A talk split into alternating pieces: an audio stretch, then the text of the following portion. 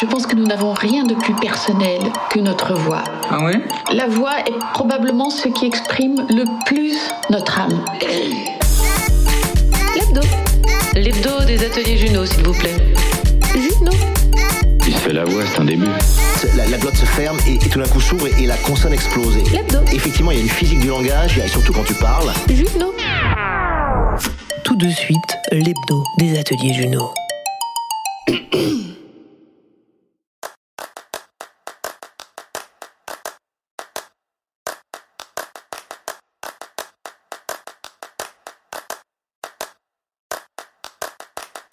Bonsoir tout le monde. Les coulisses d'un naufrage sans image. Voici mon offre pour ce soir. Faire d'un archétype phare de notre histoire une immersion sonore captivante. Le son a cette force, cette magie unique. Il ouvre une porte et en un éclair, vous voici dans votre imaginaire. Vous tissez une toile avec pour seul fil vos souvenirs. Vous peignez de grands paysages avec pour seule couleur vos humeurs. Il peut vous faire vivre le non vécu, vous faire palper le non palpable, vous faire vibrer sur votre canapé. Le casque sur les oreilles, les yeux fermés, vous exultez. Toute l'histoire du monde est juste là, à portée. Le son c'est vivant, entre vos lobes coule une rivière à tout moment. Le son c'est du temps, rien ne l'arrête, à chaque instant il est fuyant. Essayez de le stopper, de l'immobiliser, erreur, il a gagné, le son c'est vraiment la liberté. Alors quoi de mieux que le son pour raconter, mettre en onde des histoires merveilleuses, des moments uniques à partager?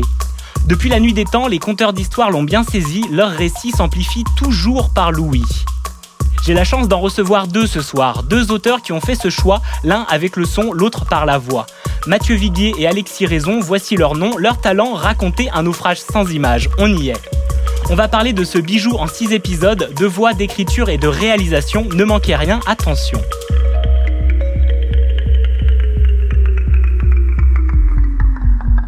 Mercredi 18h, bienvenue dans l'hebdo des ateliers Juno. Radio Juno. Salut les gars. Salut Julien Salut Julien. et bravo. Oui, j'adore le texte d'intro. Je, Ouais, ouais. je veux bien que tu me l'envoies. Ça, je veux garder une trace de ça. Eh bien, avec grand plaisir, vous aurez une trace euh, sonore et puis une trace écrite aussi. Je suis très heureux de vous accueillir tous les deux ce soir, Alexis et Mathieu. Euh, et puis, euh, je sens quand même un peu de pression parce que j'ai deux monsieur de la radio là qui, euh, qui ont fait aussi leur, euh, leur main sur ce fabuleux média et euh, qui euh, se retrouvent réunis ce soir en direct. Ça faisait un petit moment apparemment, on va en parler un peu plus.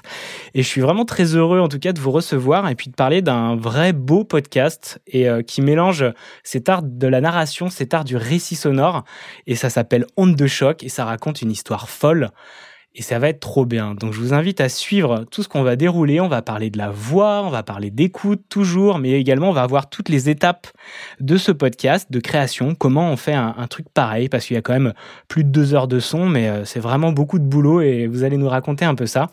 En tout cas, c'est très chouette et puis il y a des petites surprises, il y a d'autres trucs. Merci beaucoup. Et ma première question, c'est Alexis et Mathieu, dans quel sentiment vous arrivez là ce soir? Écoute, je prends la parole, Mathieu. Mmh, Euh, Vas-y. J'ai plus l'habitude que toi de parler dans un micro, C'est ça.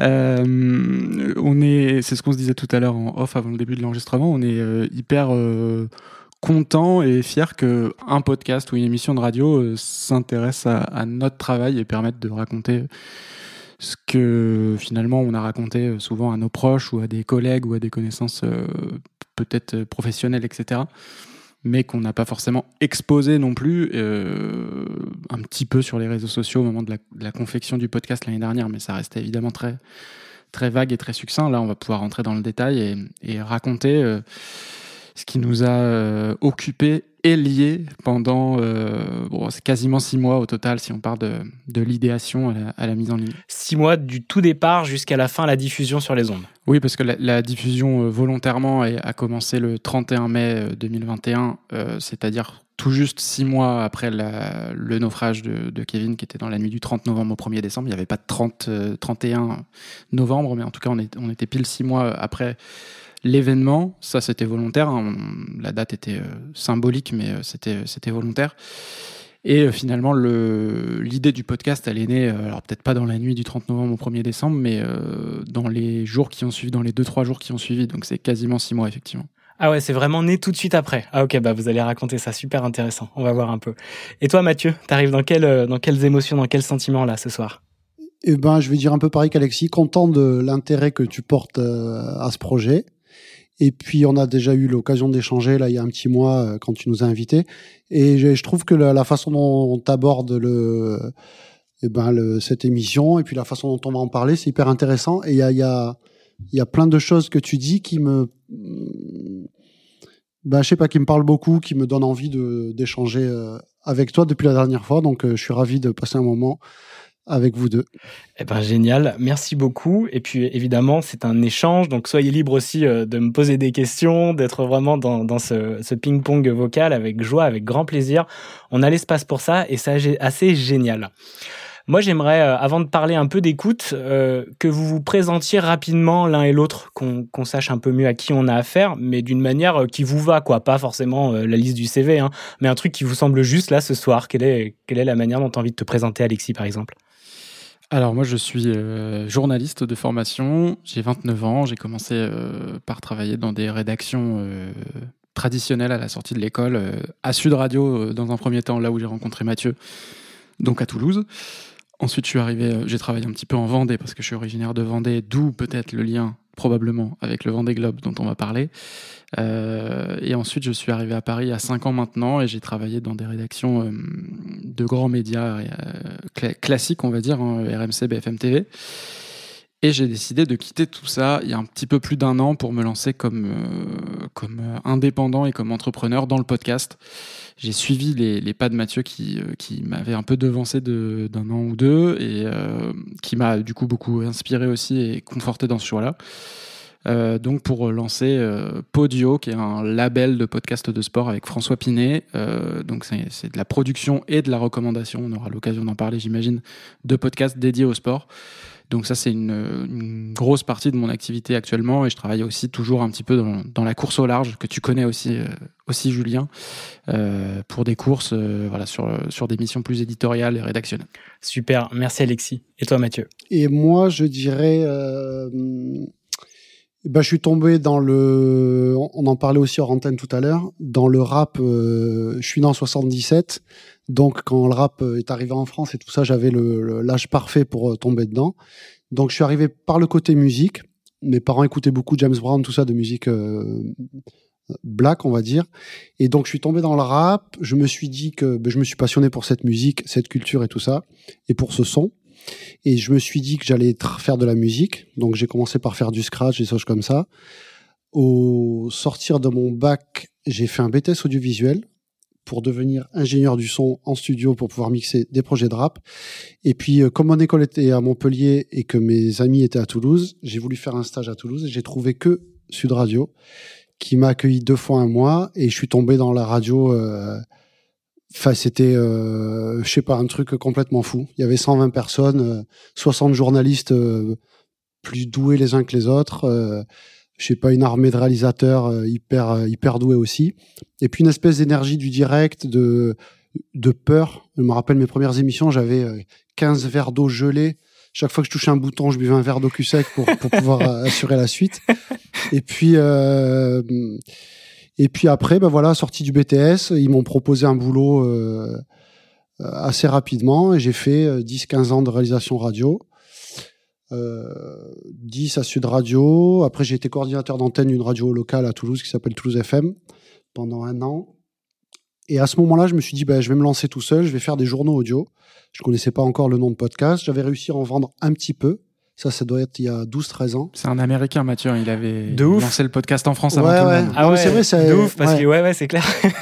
Et euh, ben, pour le coup, on avait réussi avec la région Midi-Pyrénées euh, qui avait accepté le projet. On faisait un journal, euh, je crois, toutes les semaines ou 15 jours au début. Et on avait fait des trucs aussi avec le club de foot de Toulouse, le Toulouse Football Club. Et puis, j'étais ni commercial, ni, euh, je pense, assez, euh, je sais pas, un peu trop fêtard, un peu trop artiste ou j'en sais rien quoi. J'ai pas réussi à concrétiser le- le- l'histoire. Et donc, je suis reparti en radio après avoir fait un peu de son pour la télé et tout. Et puis, il y a euh, 3-4 ans, je me suis dit, bon là, c'est bon, euh, j'arrête de déconner, je me fous à fond. Maintenant, le- les podcasts, euh, du coup, étaient en train d'arriver. Et donc là, je me suis dit, OK, là, il faut, faut vite foncer. Et puis, euh, ben voilà, de, ça fait 3-4 ans. Je me retrouve beaucoup plus libre qu'en radio avec euh, 36 chefs au-dessus et puis des, des choix artistiques qui n'étaient pas forcément les miens ou enfin voilà des choses comme ça. Et du coup, je suis, euh, euh, ben voilà, ça me donne l'occasion de mettre euh, un peu de mon art mon côté artistique, euh, musique, mu- musicien, je vais pas dire ça, mais voilà. Et puis le reste, le côté réalisateur radio, euh, qui me sert beaucoup pour bah, pour réaliser les podcasts. Voilà. Génial. Et effectivement, le... j'adore aussi la casquette de réalisateur que j'ai. C'est aussi, moi je suis comme toi, je viens de la musique électronique et en fait de composer des boucles, de connaître le rythme et le tempo, t'aide énormément ensuite dans ton habillage, dans ta réalisation, parce que les mots aussi, c'est des partitions, c'est des instruments qui viennent se caler au bon moment dans les temps morts, où tu peux jouer avec ça, ce contretemps et tout. Et c'est ce qui fait aussi une belle réalisation, et elle l'est, donc euh, c'est cool, quoi. Je crois, j'ai l'impression que c'est vraiment un peu indissociable d'un réalisateur sonore que de maîtriser au moins un peu le tempo, la musique. Et quand tu fais de la voix également, comme pour mon lancement, c'est ça, tu le sais où poser les mots, donc tu rebosses ton texte, tu le coupes, tu viens mettre des syllabes différentes, tu viens faire résonner. Ouais, ouais, ça s'est super entendu, c'était hyper beau. Et puis j'ai eu l'occasion de former pas mal de gars, on va dire, dans, tout ce qui est son et tout. Et puis je, je voyais ceux qui captaient euh, bah, les mesures en musique et tout ça, et ceux qui n'ont aucun sens. Et puis c'est sûr que pour boucler un générique, pour faire un truc qui a de la gueule, quand on comprend pas ça, quand on n'a pas le, un peu ce sens, ça devient vite plus compliqué. Ouais, Il nous en parle souvent du tempo, Mathieu. hein. C'est pas juste pour l'interview, il nous en parle aussi. ouais, ouais. Ah non, mais c'est clair. Et justement, j'aime bien votre duo parce que c'est, je pense, un bon équilibre pour faire une belle réalisation. Et, euh, et, et c'est chouette. On va, on va développer tout ça. Donc, super intéressant. Merci à tous les deux. On va euh, lancer un, un petit euh, son d'écoute que tu nous as choisi, Alexis. Puis ensuite, on fera écouter aussi un son que nous a choisi Mathieu. Puis on va en parler. C'est parti.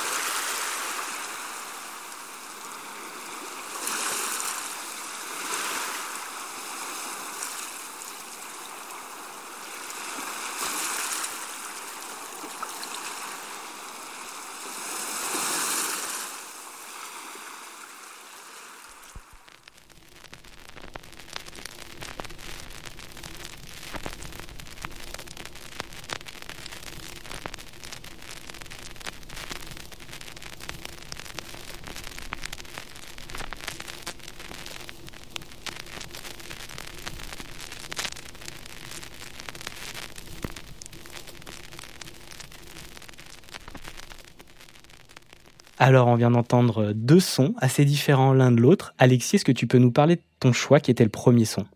Oui, on a reconnu un, bord d'océan, un bord de mer euh, quelconque, hein, on va dire, peu importe.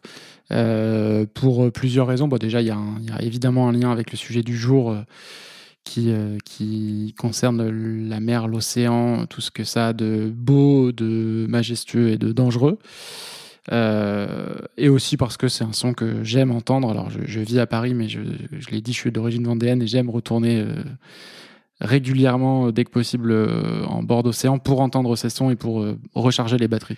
Et toi, Mathieu, pourquoi tu as choisi ce beau son de vinyle qui craque que j'ai moi beaucoup mis sur mes compositions parce que ça habillait très vite, ça donnait un grain très sympa? Eh oui, ça donne de la profondeur et tout ça, ouais. Eh ben, parce que j'ai j'ai collectionné, comme je te disais, j'étais fan de hip-hop et tout ça. Donc, j'ai acheté énormément de vinyles. J'en ai plein ma maison.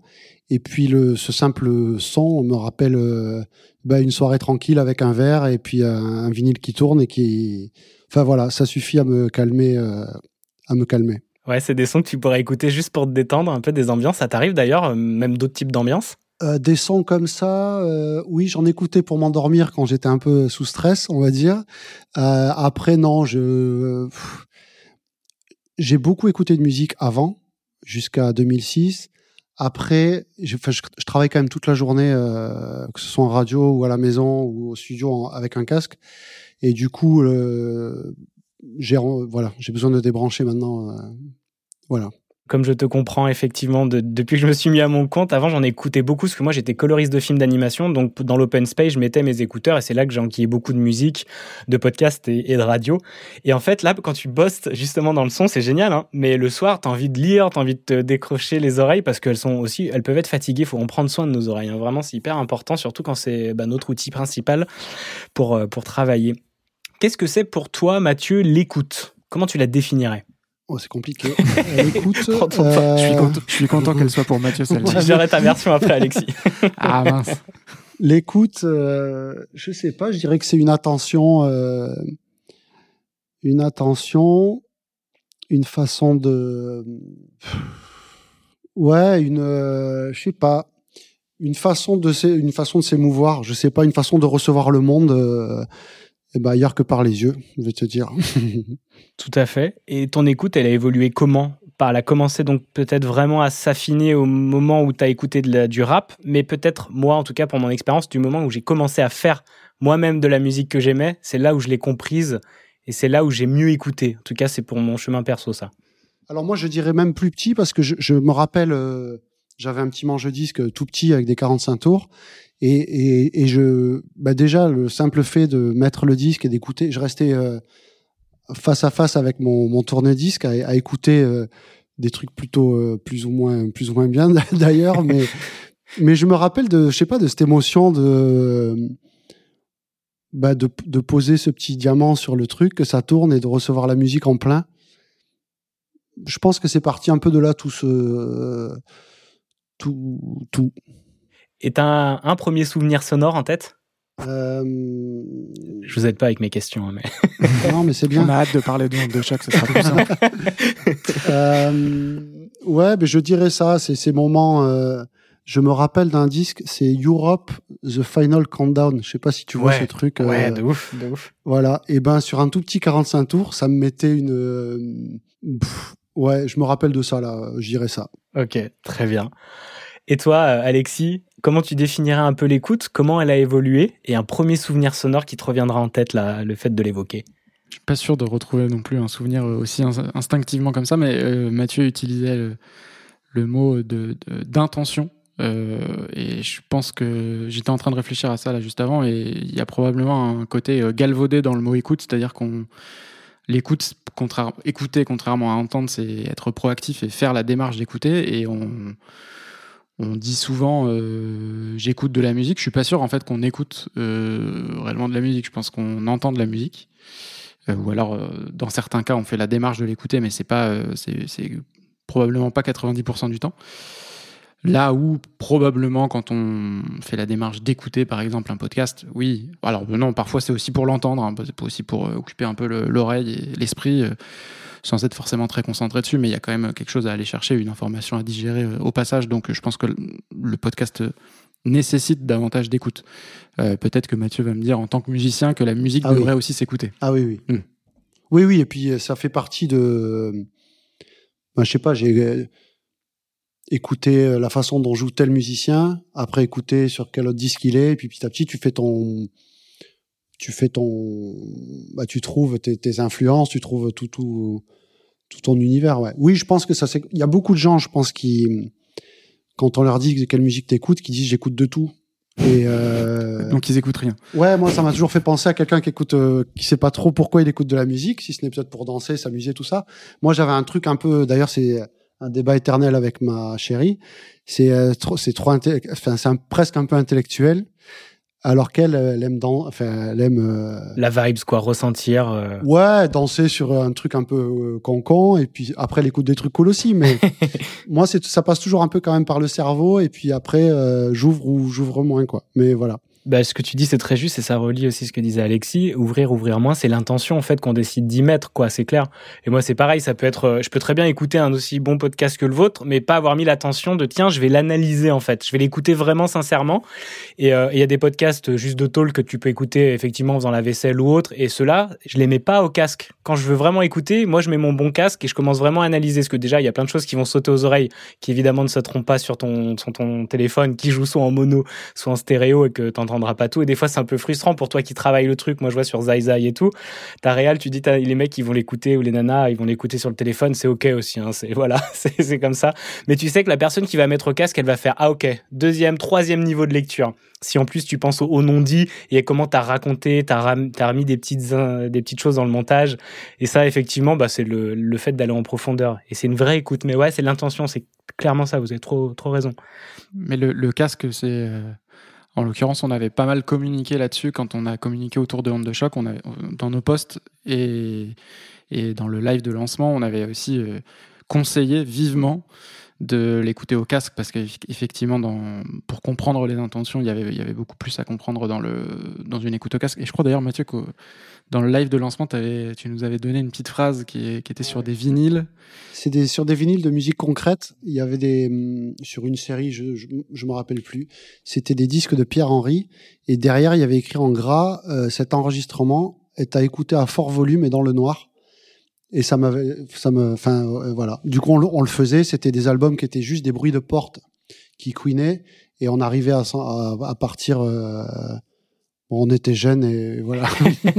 bon, on avait repris en tout cas cette phrase à notre ah, oui, oui, pour euh, conseiller l'écoute d'onde de choc au casque. Mais ouais, c'est clair. Et vraiment, pour les auditrices et les auditeurs qui nous écoutent, l'écoute au casque est vraiment primordial parce que c'est déjà une manière de vous isoler du monde extérieur et de plonger encore plus dans le son et puis fermer les yeux quoi. Comme dans le mettez-vous dans le noir fermez les yeux. Et euh, comme ça vous êtes euh, en train de vous imaginer. Là vous laissez toute la place à votre imaginaire et c'est là où c'est le plus puissant. Surtout dans une belle fresque sonore comme la vôtre où là on est dans un truc vraiment euh, palpitant, il y a beaucoup d'émotions, les voix bah là sont au creux de vos oreilles, ben c'est là où elles prennent toute leur place et leur intérêt pour vous et, et qui font part dans le récit avec cette puissance aussi de l'émotion qu'il y a par les musiques, tu vois, c'est ça c'est comme au cinéma quoi, tu as envie de l'écouter avec euh, du gros quoi. Donc le casque euh, au minimum des écouteurs mais ne l'écoutez pas comme ça posé sur une table en train de faire autre chose que bon, c'est votre choix mais vous êtes passé à 80% du truc quoi de la réalisation, de la belle réalisation de Mathieu et de la voix d'Alexis quoi une écoute de podcast au cinéma, euh, c'est pas. Enfin, peut-être qu'il y aurait un jour des, développements aussi autour de ça euh, à imaginer. Une écoute immersive, ouais. Et effectivement, tu as, ça un peu. Bah, Arte Radio font des goûters d'écoute. Moi, à longueur d'onde à Brest, j'avais effectivement écouté des bons sons avec des bonnes enceintes. Et ouais, ça change tout. De se mettre aussi, c'est une intention de se dire tiens, on est dans un. Comme faire une émission de radio en direct avec des spectateurs, bah, tu mets une autre intention de faire ton émission, tu as une autre énergie. Moi, je suis assez connecté aux énergies. Et ça, c'est vraiment aussi. Euh, tu le sens, c'est palpable, même si c'est de l'invisible, quoi. L'hebdo des ateliers Juno. Alors, on va parler aussi un peu de votre voix. Euh, et puis, il y a une personne qui a l'air d'être plus à l'aise que l'autre à l'utiliser, de par sa formation, et puis peut-être d'autres choses. Et Alexis, comment ça a commencé, toi, ton expression orale, depuis petit jusqu'à maintenant euh, Est-ce que tu as eu des, un parcours assez euh, tonitruant ou finalement plutôt, plutôt simple et direct?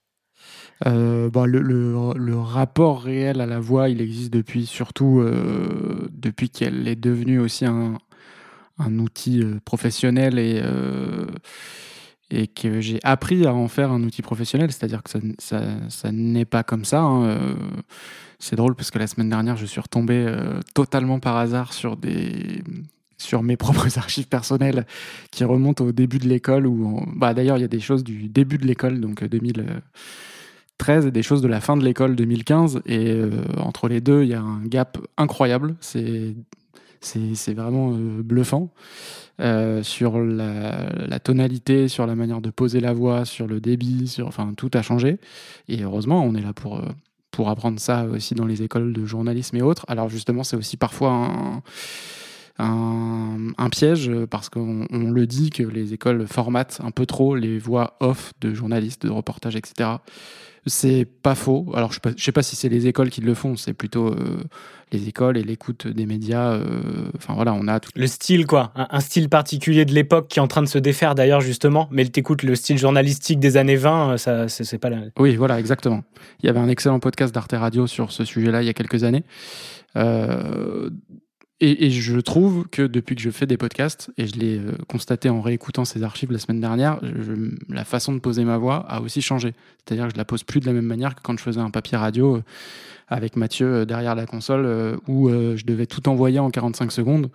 Là, il n'y a plus cette dimension-là, donc on pose plus la voix de la même manière. Puis aussi peut-être avec les années qui passent, on, on a d'autres habitudes, etc. Mais je pense que la radio, le direct, etc., ça codifie beaucoup plus. Euh, probablement le fait d'être enfermé dans un format. Hein. C'est probablement ça qui fait qu'on doit correspondre à quelque chose, donc on cale sa voix sur ça.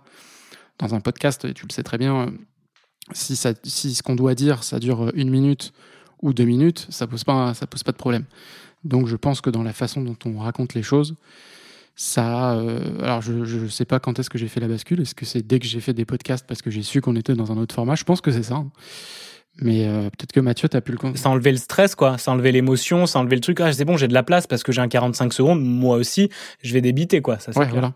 Peut-être que Mathieu, tu l'as constaté toi aussi avec d'autres euh, journalistes qui ont fait euh, de la radio et du podcast et que qui, qui- force, fatalement ils ont des, des façons de faire différentes. Il y a les deux. Il y a ça, et puis il y a ceux qui arrivent pas du tout à en sortir. Hmm. Et c'est un boulot euh, pas possible parce que c'est tellement, euh, ben, ils l'ont fait tellement longtemps que c'est une façon. C'est-à-dire que c'est aussi partir après dans le ton podcast, c'est-à-dire d'être beaucoup plus naturel. C'est aussi se mettre un peu plus à nu qu'avoir un ton très formaté, très journaliste et très radio, et qui, permet de cacher un peu les émotions et tout le. Donc c'est pas évident pour tout le monde, mais en tout cas j'essaie de bah, de pousser euh, dans ce sens. Ouais, ouais. C'est compliqué. Enfin, moi, on en parlera peut-être tout à l'heure. Mon rapport à la voix, à moi, il est compliqué. Donc, euh, je sais que pour les autres, ça peut l'être aussi. Donc, il faut, il faut être rassurant. Faut, faut, c'est, pas, pas toujours facile, mais voilà, faut. Tout à fait. Effectivement, c'est, faut vraiment s'en rendre compte et c'est chouette de l'avoir en tête quand euh, bah, tu peux pousser des personnes autres, mais vraiment de voilà d'accompagner parce que prendre la parole, bah, moi je viens aussi euh, de loin. Enfin, j'étais pas bloqué, mais c'était pas facile de le faire. Et c'est que par plein de petits pas qu'à un moment t'arrives, ça y est, à un peu lever le- les freins et, y aller. Et euh, ça peut être, comme tu dis, une, une protection d'avoir cette voix journalistique, ce ton-là. Hop, c'est facile. Mais ouais, le podcast, c'est être soi en fait pour moi. C'est vraiment oser parler et ma voix de de podcast et ma voix de tous les jours. Et au contraire, c'est un bonheur de s'aligner à ça parce que en fait, c'est toi quoi. Et plus tu oses l'être, plus tu tu t'épanouis. Mais on va parler de ta voix juste après. Mathieu, Alexis, tu voulais dire un truc? Non, non, mais je, je, voulais- ça correspond avec ce que tu dis, hein, mais j'imagine que les, là, je me place du point de vue de l'auditeur de podcast. J'imagine que quand on va écouter un podcast, on va pas écouter justement ces voix formatées. On cherche pas à avoir la même voix qu'on entend toute la journée sur une chaîne d'info, dans un documentaire ou, ou dans un journal radio. Enfin, si on fait la démarche d'écouter un podcast, c'est justement pour s'affranchir des codes de format, etc. Et donc de euh, voix à poser. Après, euh, on garde toujours des, je dirais, des tics de langage quand on l'a fait. Là, j'imagine que même dans la manière dont je parle, il y a des choses dans la rythmique, etc., que, qui sont tirées de ça. Mais on se les réapproprie pour les poser un peu différemment. Ouais, c'est sur le chemin. Et c'est vrai, je m'étais fait la réflexion. La première fois que j'avais entendu ta voix dans le podcast, eh ben, on n'était pas dans un ton journalistique, mais c'était teinté, effectivement, et d'un truc euh, personnel. J'avais ce mélange des deux, tu vois, c'était intéressant dans mon ressenti, et qui est assez juste. Et toi, t'es sur le chemin, et c'est cool aussi. Enfin, il n'y a pas de mauvais ou de bon chemin. Il y a, y a nos parcours, et puis ce qui fait nos forces, et puis, bah, des fois, nos faiblesses qu'on transforme en force, et c'est OK, quoi. Et toi, euh, Mathieu, euh, comment il s'est passé le rapport à ta voix? Cette expression qui n'avait pas l'air d'être très facile, comment elle a évolué? Non. C'est pas facile et je t'avoue que c'est un peu la première fois que je dis oui pour euh, ce genre d'exercice, justement parce que je pense que tu l'amènes de façon assez naturelle et donc euh, bah, ça va, c'est rassurant. Euh, moi, le rapport à la voix, j'avais pas trop de soucis avec ma voix jusqu'à que je fasse de la radio et que je travaille avec des grandes voix qui, bah voilà, qui dès qu'ils ouvrent la bouche, ça, ça fait quelque chose. Et donc après, bah, toi, tu t'enregistres pour rigoler, puis tu dis non, ça fait pas la même chose. J'ai- beau essayer. Donc j'ai souffert euh, quelques fois dans des directs de sport, euh, notamment où je devais faire les, bah, tu sais, les, les, les lives, euh, tu vois, t- t- 3 à 2 pour Saint-Etienne à Lens, nanana, euh, pendant les directs. C'était assez marrant parce que c'était Ah, avec un pote. Ouais, j'ai fait ça à Sud. Radio, ouais. à, la, à la belle époque en plus, donc euh, il y avait de l'audience euh, au bout. Et euh, bah, je réalisais l'émission avec un- une bouteille de vin à côté. et puis du coup, j'étais un peu plus détendu pour le faire euh, facile. Mais voilà, c'était un animateur avec qui j'étais pote. Après, j'aime pas. euh, justement, je pense qu'on c'est bien d'en parler. J'aime pas particulièrement ma voix. Euh, je j'ai un rapport à ma voix un peu un peu compliqué. Voilà, ce que je peux te dire. Comment tu l'entends ta voix? Tu veux dire, elle, elle, euh, elle donne quoi tes oreilles? Elle, euh, quand tu l'as entendue justement enregistrée euh, J'ai l'impression qu'on m'a piqué les aigus, que j'ai que du. je ne, je ne m'entends que sourd. Tu vois, j'entends un truc sourd, un peu chewing-gum, et ça me ça m'énerve de pas avoir. euh, bah, que ce soit pas clair. Je vois ce que tu veux dire. C'est intéressant. Comme un petit voile, on aurait mis un filtre, un EQ sur le haut et puis. euh, Ouais, je. je bah, si j'entends, euh, je réécouterai peut-être l'émission, tu vois, je pense que je, je verrai euh, que toi elle est claire, qu'Alexis elle est claire et que moi elle est un peu chamallow. Donc je sais pas de quoi ça vient. Je, pour tout te dire, j'ai un rêve. Je suis passionné de golf. J'ai envie de lancer un podcast de golf. Donc euh, j'ai, ça fait deux trois ans que je le mûris et j'ai réussi à trouver un concept dans lequel on m'entendrait pas. Donc euh, je suis allé interviewer des mecs, je prends que leur voix, au milieu je fais de la musique et tout ça pour essayer que ça marche tout seul. Ça marche pas forcément très bien tout seul, mais euh, j'ai tout fait pour m'effacer. Puis je, voilà, pour l'instant le podcast n'est pas sorti, donc euh, je sais pas si j'y arriverai, mais Moi, j'adorerais entendre ta voix dans ce podcast. Elle est vachement chouette, ta voix. Enfin, elle est à toi, tu vois. Et effectivement, il y a des voix comme, euh, ce, tu vois, le teaser d'Oxmo qu'on va entendre tout à l'heure dans les recos. Pareil, elles sont hyper marquées. Elles ont une vraie personnalité. Et je trouve que c'est une force aussi, quoi. Et ben ouais, après je, ça je pense que pour le coup c'est à cause de mon expérience professionnelle où je te dis j'ai travaillé qu'avec des, des belles voix, des et puis des comme on parlait de, de ton, de rythme, de, de, de tu vois de, de façon de se de s'envoyer euh, au micro. Il faut que je ben, tout le monde me dit fais-le, fais-le, fais-le et puis euh, et puis pour l'instant je le fais pas donc euh, je viendrai à tes ateliers pour euh, passer le Vas-y. Ouais, ouais. Avec plaisir, mais franchement, ouais, non, c'est euh, c'est déjà une super belle occasion. Et en plus, tu as une force, c'est parce que tu parles aussi doucement.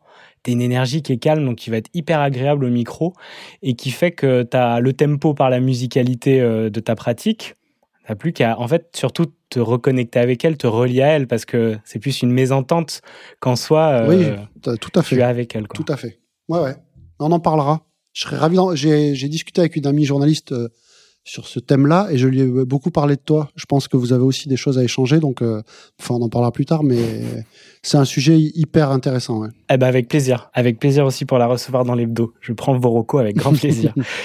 Et euh, Alexis, euh, qu'est-ce qu'on y apprend en école de journalisme pour poser un peu sa voix? Quels sont parce qu'on entend des clichés et qu'est-ce d'une personne qui en vient? Comment comment toi t'as traversé cette époque-là?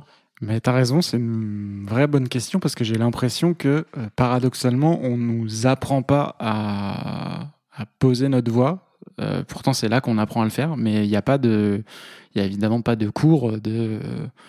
Euh, Enfin, je sais, je saurais même pas comment on pourrait euh, précisément expliquer comment poser la voix, mais euh, ça se fait presque. Alors, je, pense que c'est là aussi la, problématique, c'est que ça se fait par par la copie de ce qu'on a entendu et on essaye de chercher de, de, copier voilà ce qu'on entend tous les jours dans les médias et c'est probablement pour ça qu'on qu'on duplique les mêmes façons de parler de génération en génération avec sûrement des petites variations au gré des générations mais mais c'est plutôt il n'y a pas de, cours théoriques euh, il faut faire comme ci il faut faire comme ça il faut pas faire comme ci il faut pas faire comme ça. C'est plutôt on apprend. Au début c'est mauvais. On nous on nous dit attention c'est pas bien posé etc sans peut-être forcément nous dire euh, quoi faire, mais on sait qu'il va falloir changer des choses jusqu'à ce qu'on arrive à quelque chose qui, qui rentre dans le moule. Parce que c'est quand même ça de, de, Ouais. dont il s'agit. hein.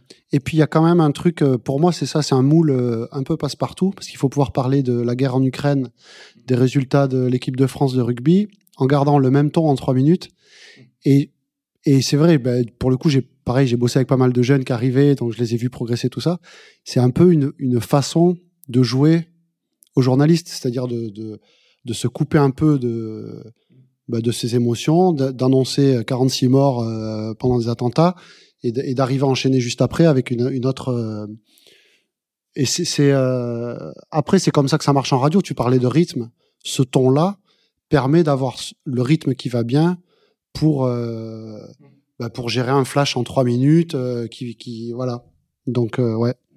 C'est vrai que le, le format contraint beaucoup euh, la voix, mais ce qui est intéressant, c'est d'entendre aussi euh, dans le format podcast des trucs très courts ou autres. Et, et, j'aime bien ce côté des personnes n'ayant, euh, comme moi, pas été euh, entre guillemets bah, formatées par une école ou autre, ou par une écoute. euh, on veut absolument faire un style journalistique, être neutre, tu vois, parce qu'effectivement, c'est dans les codes du journalisme. Même si pour moi la neutralité en soi n'existe jamais, parce qu'on vient tous de plein de choses qui font qu'on parle avec nos émotions en même temps. Et euh, si tu veux, il y a, ce côté, bah, il y a des personnalités qui s'en sortent complètement bien parce qu'elles sont elles-mêmes, elles tentent des trucs, tu sais, que t'oserais jamais faire dans des écoles ou autres où on te dirait, bah non, de toute façon, là, je vais sortir du cadre. Et c'est ça que j'aime dans le podcast, c'est la liberté que ça permet. Et que, pour moi, c'est sou- souvent beaucoup de croyances croyances limitantes. euh, ah bah je peux pas être journaliste si j'ai pas fait une école de journalisme haute. Pour moi, moi j'ai appris tout sur le tas en soi, tu vois. Et que ça soit la voix, que ça soit poser sur les mots, faire du rap, bah parce que j'ai juste pratiqué, je me suis inspiré. Et puis euh, pour l'écriture aussi, j'ai fait des nouvelles. Et puis voilà, tout s'est remis un moment. Tiens, finalement ça commence à aller, mais parce qu'il y a de la pratique, comme tout. Et, et maintenant il y a YouTube, maintenant il y a des formations, des coachings comme je fais ou des trucs comme ça. Tu peux, si t'as l'envie, si t'as la passion, mais tu peux faire ce que tu veux et surtout garder un truc qui est en toi, c'est cette pépite qui te ressemble parce que c'est ça qui fera que tu vas t'en détacher. Sinon, on va tous se ressembler, quoi. Et pour le podcast, c'est pareil. Évitons qu'on se ressemble tous, quoi. Oui, et puis moi, ça, m'est arrivé au début, donc de bosser qu'avec des journalistes que je connaissais bien parce que ça me rassurait, parce que je sais qu'ils ont la méthode, parce que je sais que le, résultat sera tout ça. Et puis, au bout d'un an, je me suis dit, OK, en fait, il faut pas du tout que je bosse avec des journalistes si je veux faire du podcast parce que, eh ben, on retombait sans arrêt dans le ton euh, radio. Donc, bon, ça marche pour des trucs euh, un peu d'entreprise ou des choses comme ça qui, qui, qui donnent un côté très carré, très pro et tout. Après, pour du podcast euh, plus créa, c'est plus compliqué. Ouais, quand tu veux casser les codes, effectivement, quoi. Et toi, Alexis, c'est difficile un peu. Enfin, tu sens que là, ça y est, le podcast, t'as plus d'espace, donc t'as moins de pression et tu commences à prendre plus ta place. T'as enregistré des trucs dernièrement, là, euh, parce que bon, ça remonte un peu plus long, mais onde de choc, mais. Ouais, ouais, il y a dix jours, on a enregistré le dernier épisode de, enfin le, dernier en date hein, de Podio Tout Terrain, euh, justement euh, sur un sujet. Donc on parle de sport, mais sur un sujet très sérieux qui est euh, la guerre en Ukraine et surtout euh, les façons de penser et d'agir de Vladimir Poutine décodées par le prisme du sport avec tout ce qu'il a mis en place dans le sport depuis 20 ans, qui coïncide euh, très étonnamment avec tout ce qui se passe aussi sur le plan géopolitique.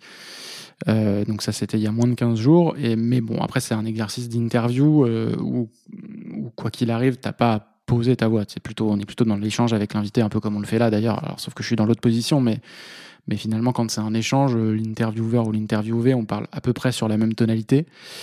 Euh, la dernière fois que j'ai dû poser une voix euh, ça commence à remonter effectivement. Bah enfin non c'est probablement euh, toutes les toutes les voix off d'onde de choc euh, qui sont pour le coup euh, c'est du podcast mais on garde quand même un côté très voix off parce que c'est introductif et conclusif. En euh, je me souviens plus du timing mais en deux minutes il faut tout planter le décor et et voilà il faut quand même pour le coup de nouveau avoir cette logique de en un minimum de temps envoyer un maximum d'informations. Mais je suis content que tu notes que ça soit c'est pas totalement un ton de radio. C'est quand même un peu teinté de j'ai pris un peu mon aise sur ce sur ce speak là Et je le trouve, bien entendu, évidemment, différent du, du premier épisode au sixième, où il y a quelque chose qui est, qui est plus fluide dans ta voix, que j'aime bien, et, euh, et aussi parce que peut-être je m'habitue au ton, mais qui est assez agréable, vraiment. Je trouve ça... Après, de toute façon, c'est qu'un point de vue. Hein. Euh, Déjà, je, je n'ai pas à juger si c'est bien ou si c'est mal, mais moi, j'ai trouvé... j'aime- En fait, j'aime bien, du coup, cet équilibre que ça crée. Et euh, il y a quelque chose, ta voix, elle est vraiment agréable, et j'aurais jamais imaginé que avec 29 ans, en fait. ah ouais. Il y a quelque chose de beaucoup plus. Tu sais, il y a une maturité dans ta voix qui, qui est hyper rassurante aussi, qui est enveloppante, donc c'est agréable. Surtout dans un truc comme ça où il y a un peu des émotions quand même, dans des chocs. Et, euh, et ouais, ça, fonctionne super bien, quoi. Mais je me souviens avoir, euh, pour le coup, posé la voix euh, au sens de, ben, on- voilà, on parle pas de la même manière que dans la vie, c'est-à-dire qu'on respire différemment, on, se concentre bien, on se met bien en face, on boit de l'eau, etc. Enfin, c'est pas, le- voilà, c'est pas, on s'installe à l'arrache derrière un micro pour enregistrer ça. Il y a quand même un peu de, de mise en situation euh, avec euh, avec Louis Chabin que je salue quand même parce qu'il a, il a lui aussi beaucoup travaillé sur ce podcast et c'était avec lui que j'ai fait ces prises de son là. Eh bien, génial. On va en parler un peu de tout ça là, de ce making-of. Moi, j'adore euh, toutes ces étapes et il y a, il y, a, il y a vraiment du boulot. Il y a six mois de taf et c'est vraiment du, du, du joli ouvrage. Et une dernière question pour toi, Alexis. Tu l'aimes ta voix? Pas spécialement. Après, je la, je la déteste pas. Euh, Il y a beaucoup de, beaucoup de gens qui, bah, un peu comme Mathieu, hein, qui, quand ils réécoutent leur voix sur un enregistrement, je sais pas, il y a sûrement une explication physique ou anatomique à ça, hein, qu'on s'entende pas de la même manière dans un enregistrement que, que dans la vraie vie. Euh, je, je suis pas euh, outré ou dégoûté par ma voix quand je l'entends. Après, je suis pas non plus en passion euh, à l'écou- à l'écouter par plaisir. Par contre, je trouve, ça hyper important et intéressant de la réécouter par, euh, par, professionnalisme entre guillemets, par, conscience professionnelle pour voir ce qu'il y a. Enfin, parfois je réécoute des trucs et je me dis bah pff, ça va pas du tout. ça c'est pas du tout le, le bon truc. Ou parfois je me dis ah bah tiens ça c'est étonnamment c'est vieux mais c'était déjà pas trop mal. Euh, J'arrive à avoir un détachement sur ce que j'ai fait. C'est vraiment hyper important de s'écouter. euh, comme le dit euh, Nina Ramen, une, une femme qui fait du copywriting, c'est vraiment de l'écriture pour un peu vendre, promouvoir des projets. Elle dit ce qui ne se mesure pas ne s'améliore pas. Et euh, comment tu veux améliorer ta voix si tu l'écoutes jamais en fait? Ou comment tu veux améliorer tes écrits si tu les lis jamais, tu écoutes pas cette musique démo et c'est pas que de s'auto-congratuler euh, d'être très voilà égocentrique. Non c'est vraiment euh, dire ok là le rythme ok là l'émotion ok euh, là j'étais en train de trembler quand il m'a dit telle réponse pourquoi? Et ça c'est hyper intéressant d'écouter ces mots là et ces vibrations ces petites euh, ces petites subtilités qu'on a dans la voix. Et moi j'aime bien dire aussi aux personnes qui viennent aux ateliers bah quand tu sais quand on parle souvent de notre voix et comme vous le faites et, et c'est normal on parle d'elle avec beaucoup de recul, tu sais, comme si c'était quelqu'un d'autre. Mais en soi, notre voix, et je leur dis, imaginez votre voix, c'est une partie de vous. C'est comme si c'était un enfant qui était, euh, c'était ton enfant, mais tu lui dis, oh, c'est bon, je t'apprécie pas trop ou je suis pas trop en accord, mais ça reste une partie de toi. Et déjà, tu vois, je pense que c'est un premier pas de lui tendre la main et de lui parler. Et euh, c'est pour ça que je vais faire des cercles de parole où on va couper les caméras. Ça s'appelle Cher Voix. Et chacun à notre tour, on va prendre un tour de les cercles de parole. C'est des temps de, de 2-3 minutes par personne. Et puis on écoute juste, hein, on parle, enfin, on parle et les autres écoutent. Ils répondent pas. Et l'idée, c'est juste de s'adresser à elle. Qu'est-ce qu'on a envie de lui dire? Et de refaire le lien avec elle parce qu'en soi, c'est une partie de nous. Et ce premier pas, je pense qu'il est assez important. Et, euh, et c'est pour ça que j'aime bien cette question aussi, voir un peu quelle est la relation avec elle et si on a conscientisé que c'était bah, bien vivant, que c'était bien nous. Quoi. Après, il y a plein de gens qui aiment pas leur euh, leurs pieds, leur nez, leur euh, voilà, leurs cheveux. euh. C'est un complexe comme un autre. euh, Oui, presque. voilà. Ça veut pas dire que ça fait pas partie de toi, mais mais Non, mais c'est c'est ça, et c'est comme on peut effectivement les voir, les, les regarder un peu et essayer de. Mais comme ton nez, ton ventre, ton corps, euh, ah, ça c'est clair que nos complexes, on en a toutes et tous. Mais plus tu les accueilles, plus finalement, en fait, ça peut devenir une force, ça peut devenir bah, toi, parce qu'en soi, euh, c'est vrai que des fois, de la chirurgie esthétique vocale doit peut-être exister pour. euh, mais peut-être pour des cas graves, quand il y a des nodules, des choses comme ça, tu vois. mais est-ce qu'on en a besoin d'aller par là? Après, chacun son choix. hein, mais... Après, moi, j'ai pas de. Quand je parlais de soucis avec ma voix, c'est quand elle est enregistrée. Hmm. Si tu veux, dans la vie de tous les jours, je suis pas en train de me dire, putain, j'ai une voix pourrie, alors que euh, je pourrais me dire, j'ai un, j'ai un trop gros ventre, tu vois, ou, ou je sais pas quoi. Mais c'est c'est vraiment un rapport à la voix enregistrée. C'est-à-dire, si je, si je m'écoute et que j'essaie de monter ma voix, là, je, je suis, je suis pas bien. Enfin, je suis pas Ouais. bien. Je suis, voilà. C'est pas mon kiff, ouais. euh, ouais, j'en- J'entends tout à fait, et surtout parce que toi, il y a la comparaison avec des voix que tu as entendues un sacré paquet de fois. Ouais, tout à Et fait. des, des- des belles voix en soi, des voix qui avaient effectivement le ton, le rythme, et parce que travaillé pendant des années. Et je comprends le, voilà, le, le syndrome un peu d'imposteur quand toi t'essayes de faire le, le truc. Mais, euh, mais ça, c'est clair qu'on on, on connaît tous euh, et on connaîtra tous des étapes comme ça et on les accueille et puis on essaye d'avancer au mieux, évidemment. En tout cas, moi, je veux entendre ta voix sur ton podcast de golf. Je vais essayer. au moins pour moi, tu vois, tu me fais un petit générique. quoi. Ouais, ouais. Bon, super. On va faire une pause musicale et tu nous as choisi Jean Tonic. Euh, Alexis, tu peux nous parler un peu de lui rapidement avant de le lancer? Oui, c'est un, un DJ. Je sais que vous êtes tous les deux euh, amateurs de, de musique euh, et notamment de musique qui se passe sur des platines. Donc c'est un DJ, alors pas forcément dans le style hip-hop scratch de, de Mathieu, mais plutôt électro. euh, ouais, électro dance, euh, qui est parisien, qui est pas très connu du grand public, qui a, sa- qui a- qui a- son public, mais qui est pas très connu du grand public, que j'ai découvert il y a hum, quand j'étais en stage à Ouest France, euh, euh, quand j'étais à l'école, euh, j'étais en stage à Ouest France au Sable d'Olonne, on y retourne toujours, euh, et il donnait un concert ce soir-là. euh, bah tu, tu l'as dit, Julien en off tout à l'heure, c'est très estival et c'était en l'occurrence l'été. Et je trouve que sa musique est très. C'est pour ça que j'ai choisi ça aussi, c'est parce que les beaux jours approchent et, j'écoute souvent ça plutôt au printemps et à l'été. Et voilà, je l'écoute beaucoup depuis euh, 8-9 ans. J'ai- Je l'ai rencontré du coup, il, y a, deux ans et on s'é- on s'échange des petits messages. On a même discuté de musique sur les podcasts éventuellement. Euh, et voilà, j'adore sa musique. Il a plein de styles différents, mais euh, j'adore sa musique. Eh bien, c'est parfait. C'est parti. En voilier, ça s'appelle. C'est Jean Tonic. Et ensuite, on part pour un naufrage.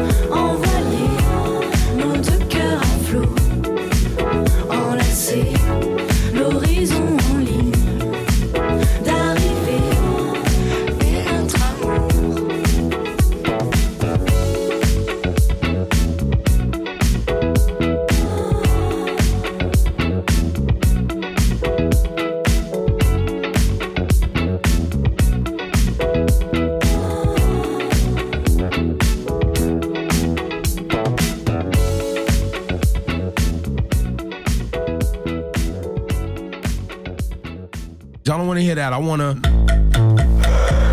L'hebdo des ateliers Juno. Il n'a pas du tout la voix de son physique. Radio Juno. Jean Tonic, envoilier Jean Tonic et pas Gin Tonic comme on pourrait tenter de l'appeler, hein, mais c'est bien Jean Tonic à la française, mais il y a ce côté quand même un peu estival du Gin Tonic. Merci Julien pour euh, le- la place laissée à la désannonce. Ça fait, euh, j'allais dire très longtemps que j'ai pas fait ça, je l'ai peut-être jamais fait d'ailleurs. Et on se trouve sur quelle radio là, Alexis? Sur Radio Juno évidemment. Bah, c'est vrai que c'était pas très professionnel. Il est 18h50. Il est 18h50, nous sommes sur euh, radiojuno.fr. C'est l'hebdo des ateliers Juno, épisode numéro 12, où je reçois Alexis Raison et Mathieu Viguier pour parler du podcast Onde de choc de chez Podio. Et c'est vachement bien réalisé, c'est trop chouette, on va en parler. Et avant, eh ben, écoutez le teaser et c'est parti.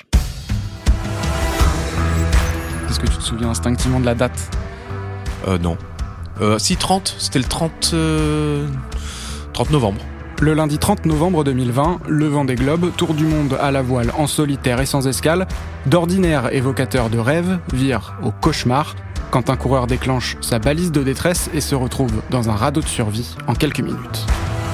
Ce podcast Onde de choc raconte en une série de six épisodes cette histoire intense, celle du naufrage et du sauvetage de Kevin Escoffier, le skipper du bateau PRB, une histoire racontée par ceux qui l'ont vécu, en mer, à terre, les marins déroutés pour lui porter secours, la direction de course qui organisait les opérations, ses proches, sa famille, les membres de son équipe, et évidemment le principal intéressé, Kevin Escoffier. Je pars en surf sur une vague, et, là je plante.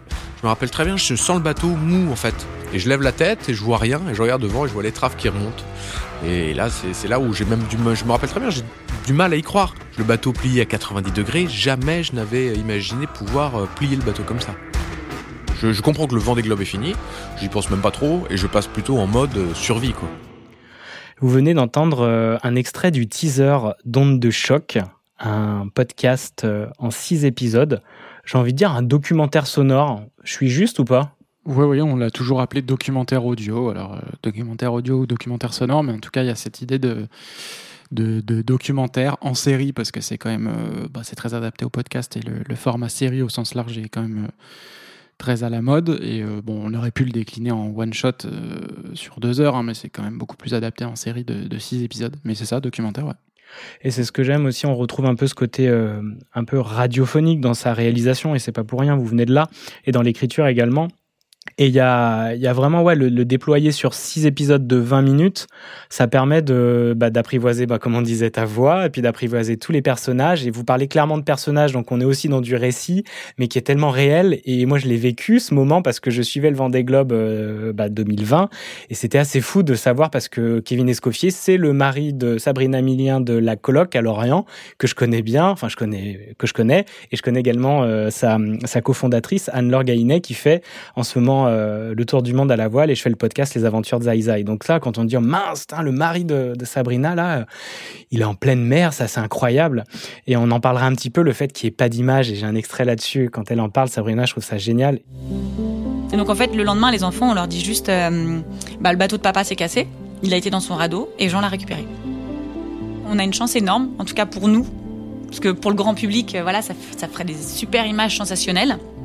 Il n'y a pas d'image. La seule image qu'on a, c'est l'image de Kevin à bord qui sourit avec Jean. Donc c'est la seule image. Quand on parle du naufragé, on parle de ça. En tout cas pour nos enfants, ce qui est génial, c'est qu'il n'y a pas ce côté dramatique, très angoissant. Il n'y a pas d'image de ça. La seule image qu'il y a, c'est papa qui sourit et qui va bien. Bah, quel meilleur moyen que de le raconter par le son, cet événement, ce naufrage, cette récupération, euh, ce sauvetage plutôt qu'une récupération. Et avant de parler de, de ces coulisses, euh, j'aimerais que vous, que toi, Alexis, tu me parles un petit peu de Podio. Qu'est-ce que c'est Podio qui a produit et qui a, oui, qui a produit, on va Ouais, dire, et réalisé Bon, on va dire que Podio a produit et, et Cube a réalisé, mais bon, là, les mots sont. On a, on a coproduit et co-réalisé, on va dire. Ça te va, Mathieu oui, c'est un travail. Difficile de mettre des, des gens dans Ouais. des cases là parce qu'on a vraiment travaillé euh, deux concerts euh, de bout en bout, donc. euh, donc on, on peut se partager tout ça. Euh, Podio, c'est un, comme je le disais tout à l'heure, un, un label de podcast de sport, à la fois euh, plateforme d'écoute, c'est-à-dire que sur Podio, avec deux i, je le précise quand même parce que c'est pod2io.fr. Sur podio.fr, on a euh, nos podcasts qu'on peut écouter, les podcasts qu'on a produits, mais aussi euh, toute une playlist de recommandations dont je vous reparlerai plus tard. Et, euh, aussi, du coup, studio de, production. Donc, on produit à la fois nos propres podcasts comme Onde de Choc, qui était en fait notre premier contenu. C'est le, podcast avec lequel on a fait le lancement de Podio le 31 mai l'année dernière. Et parce qu'on on, savait que qualitativement, on avait un joli produit et que ça, pouvait nous servir de vitrine pour le lancement. Et euh, on produit aussi pour des marques. euh, comme euh, on a fait le podcast de la Transat Jacques Vabre l'année dernière qui s'appelle Un café pour la route et on a travaillé aussi pour l'écurie de F1 Alpine. On a fait un podcast qui s'appelle en anglais Prost in the Paddock. Et puis ensuite, on a fait donc nos podcasts. On a aussi fait Football Club Géopolitics pendant l'Euro l'année dernière pour voir l'Euro de foot au travers de, la géopolitique. On a produit euh, cet hiver un podcast qui s'appelle Slalom, un peu sur les codes d'ailleurs de Honte de Choc, en tout cas 6 fois 20 minutes, côté documentaire avec beaucoup moins de création sonore, mais en tout cas cette même logique-là euh, dans le format euh, autour de la carrière de Jean-Baptiste Grange, le skieur. Et l'autre podcast, qui est notre podcast pour le coup, rendez-vous mensuel, notre podcast signature qui s'appelle Podio Tout Terrain et dont le dernier épisode, je j'en parlais tout à l'heure, est sorti ce matin et parle de, du sport selon Poutine avec un géopolitologue spécialiste du sujet. À chaque fois, c'est ta voix sur tous les épisodes ou il y a d'autres personnes? Non, alors sur Podio Tout Terrain, on se... donc Podio, il y a François Pinet et moi hein, derrière Podio. Donc sur Podio Tout Terrain, on se partage les épisodes, c'est-à-dire que l'un fait intro, outro et l'autre fait l'interview et inversement le mois suivant. Euh, sur euh, Football Club Géopolitique, c'est François. Sur Onde de Choc, c'était donc moi. Sur Un Café pour la Route, c'est moi. Sur euh, Prost in the Paddock, c'est une autre voix. Et sur Slalom, c'est une autre voix également. Et quelle a été le, la motivation pour lancer Podio? Qu'est-ce que vous avez voulu apporter avec Podio? Parce que vous faites du média dans le milieu sportif, enfin du podcast qui est un média, dans le milieu sportif. Quelle a été le- l'envie, le démarrage de cette aventure? En fait, moi, je faisais déjà du podcast avant, mais de manière, euh, alors je vais pas dire amateur, parce que je, enfin, en tout cas amateur au sens, euh, je, je cherchais pas à en faire mon métier, mais euh, au niveau de l'exigence que je me mettais dans la production de mes podcasts, c'était pas des exigences amateurs, Mathieu le sait. C'est-à-dire que bah, je travaillais avec les mêmes personnes, c'est-à-dire avec Mathieu et Louis pour, pour ces podcasts-là. Et c'était autour de. C'était un projet qui s'appelait Cap VG20 et qui était autour du Vendée Globe 2020, mais qui, se voulait être un média un peu indépendant sur Twitter. C'est-à-dire que j'avais un fil info sur Twitter. euh, qui suivait, euh, bah, enfin, je pense que personne euh, a- n'a plus suivi le Vendée Globe 2020 que moi. Euh, C'était un fil info très exhaustif sur Twitter. J'ai vécu Vendée Globe pendant 16 mois et, et un projet de podcast. À la base, c'était un projet de podcast. Je voulais faire une série. Donc là, on remonte à début 2000. euh, euh, non, j'ai même j'ai commencé à travailler dessus à partir d'avril 2019. Donc Mathieu venait de se lancer et il m'a beaucoup conseillé au tout début. Et euh, à la base, je voulais faire une série de, a priori, six épisodes. Je voulais rencontrer deux skippers par épisode avec une histoire qui les relie. Voilà, je voulais faire une série de six épisodes. Euh, il se trouve que ça devait se tourner, je devais tourner, euh, j'ai tourné un épisode début mars 2020 et je devais en tourner trois autres la semaine du confinement. Donc ma série devait être quasi complète cette semaine-là, sauf que bah, évidemment j'ai tout annulé. Et là, je me suis retrouvé. C'est un projet euh, qui, était sur mon temps libre, qui demandait beaucoup de temps, etc. Et j'avais un épisode, je savais pas quand est-ce que j'allais pouvoir en tourner d'autres. Donc je me suis retourné, et j'ai lancé un autre podcast qui s'appelait Le Confinement, dans lequel je recevais chaque jour un skipper qui était confiné, skipper du Vendée Globe, et qui nous racontait son quotidien et, et les impacts que ça avait sur son, sur son projet Vendée Globe. Donc j'ai fait cette série-là, j'ai fait 23 épisodes en 23 jours. Euh, et puis finalement, j'ai réussi à réamorcer euh, le projet que j'avais initié. Donc je l'ai développé sur 5 épisodes au lieu de 6. Et puis il y a eu une course qualificative au mois de juin, j'ai décidé de faire un podcast quotidien dessus qui n'était pas forcément prévu au départ. Et puis il y a eu le village du Vendée Globe, j'ai fait un autre podcast quotidien, j'ai fait 23 épisodes de nouveau, je crois. Et au final, bah, je devais m'arrêter là parce que le projet s'appelait Cap VG20, donc je devais m'arrêter au départ du Vendée Globe théoriquement. Sauf que bah, le truc était lancé, je ne me voyais pas m'arrêter à ce moment-là. J'avais commencé à créer une petite communauté sur Twitter. Et euh, bah, personne n'aurait compris réellement euh, que, que j'arrête alors que le Vendée Globe commençait. Donc j'ai décidé de continuer le fil info sur Twitter plus que jamais pendant la course, du matin au soir, voire la nuit. Et, euh, et j'ai fait un podcast aussi pendant la course de talk tous les dimanches de débrief de la semaine avec deux invités.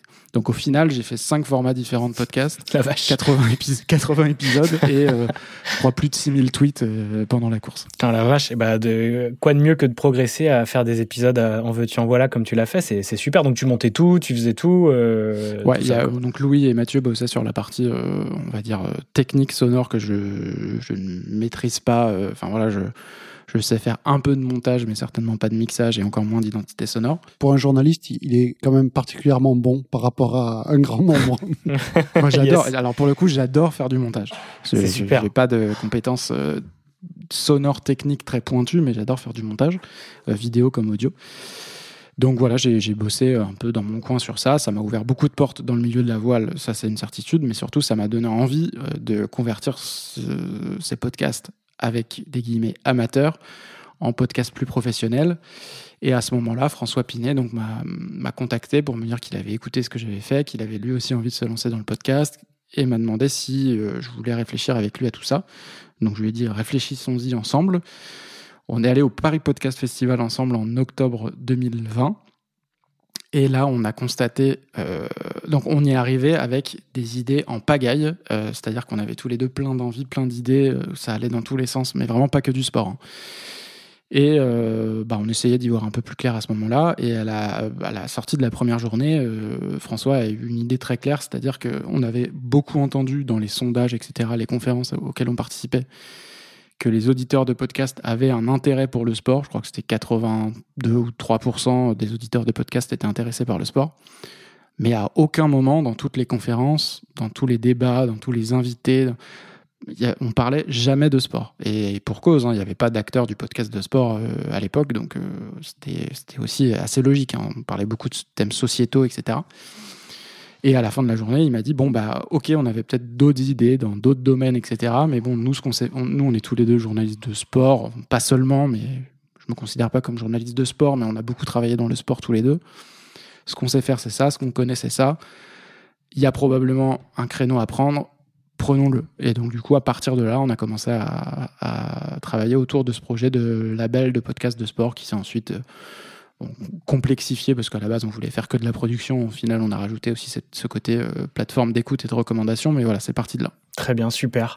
On va ensuite parler de, de comment ça a déclenché avec euh, le naufrage de Kevin et cette idée de faire un podcast.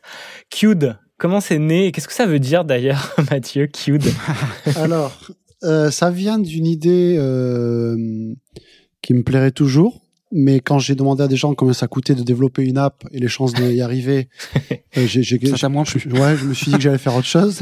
En fait, je voulais faire une application, euh, une application pour écouter des podcasts courts, un peu recréer sa radio, mais avec des podcasts qui feraient pas plus d'une minute ou deux minutes. Un peu comme des stories Instagram, c'est ça mais- Ouais, voilà, audio, euh, ouais, c'est un peu le truc. Une bonne idée. Donc je cherchais un nom pour, euh, tu vois, c'est ce côté un peu en file d'attente.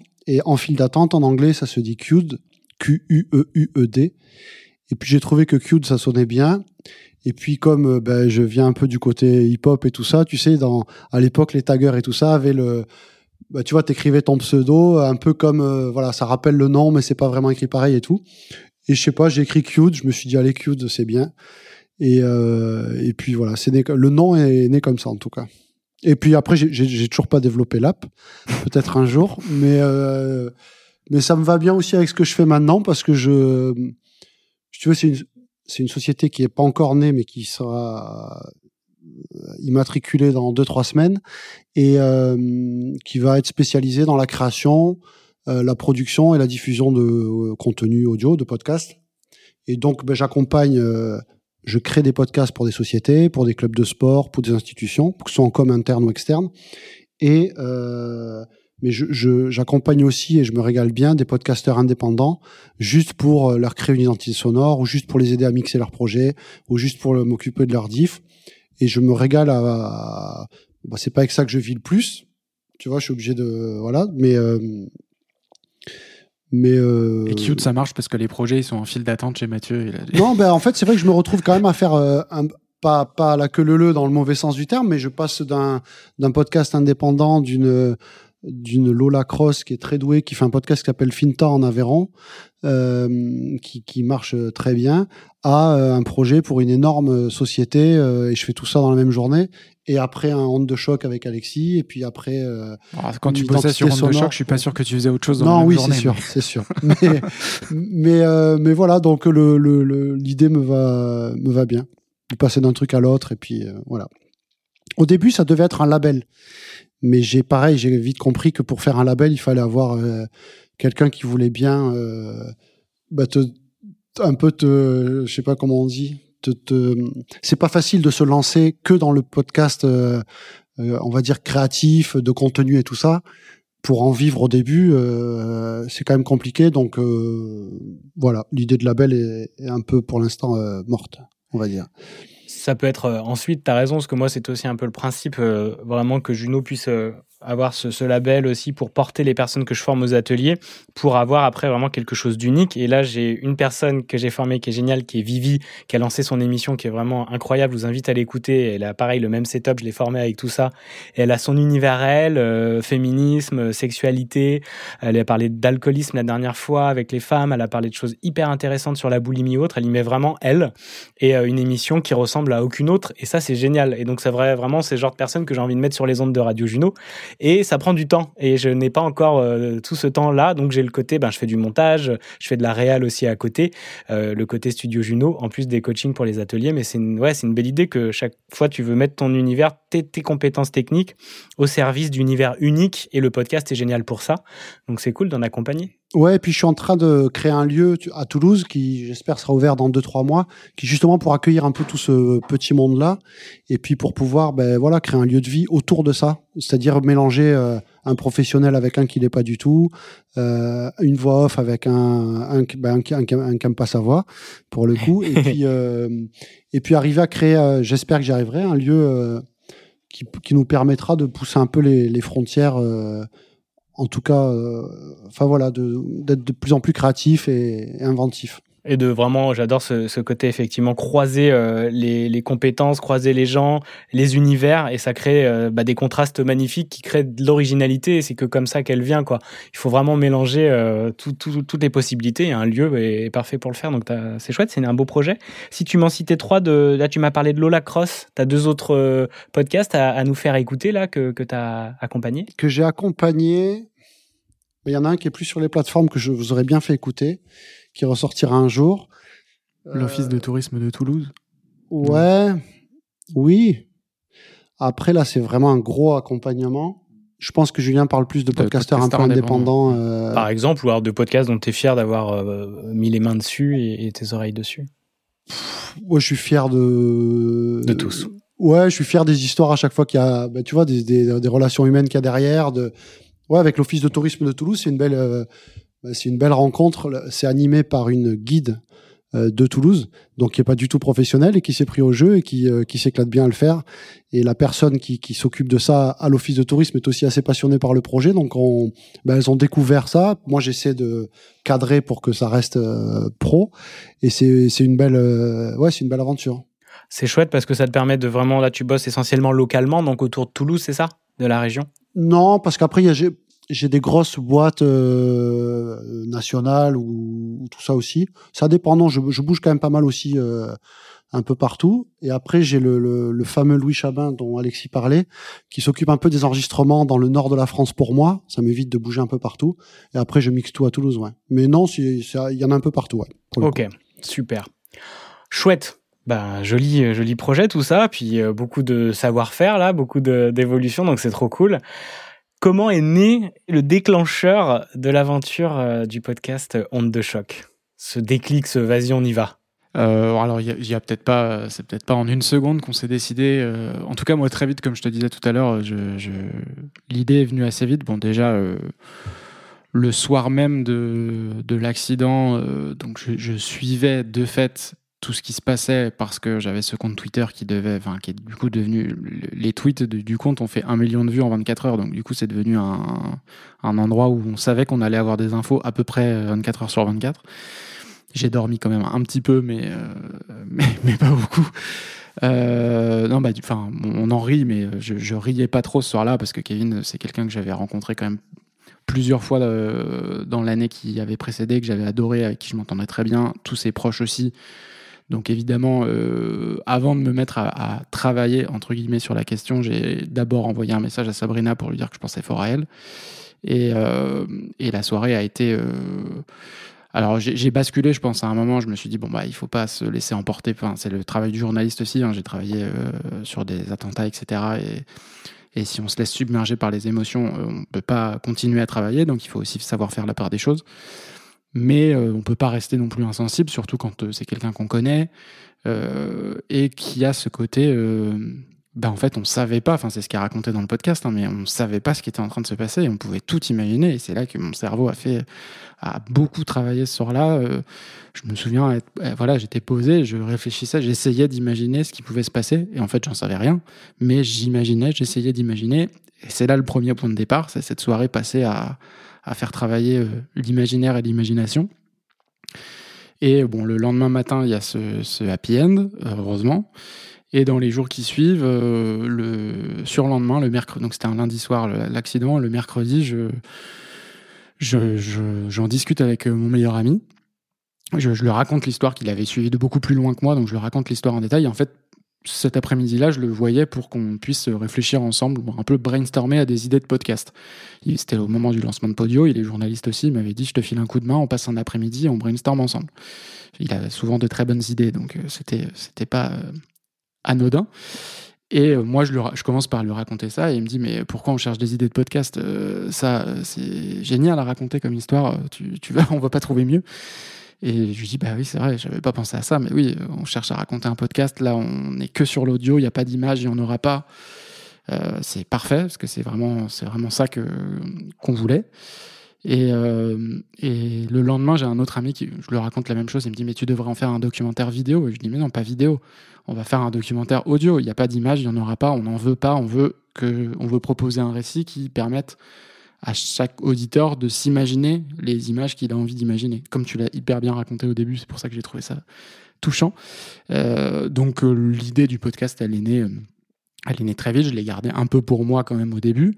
Je me suis assez vite assuré auprès des, du team de Kevin et de son service com notamment qu'il n'y avait pas d'autres projets du style en tête ou qui pouvaient s'en rapprocher parce que évidemment l'idée était d'être euh, un peu inédit hein, forcément dans le, dans le récit. Donc euh, bon, ils, ont, ils ont tourné en interne un petit documentaire euh, vidéo.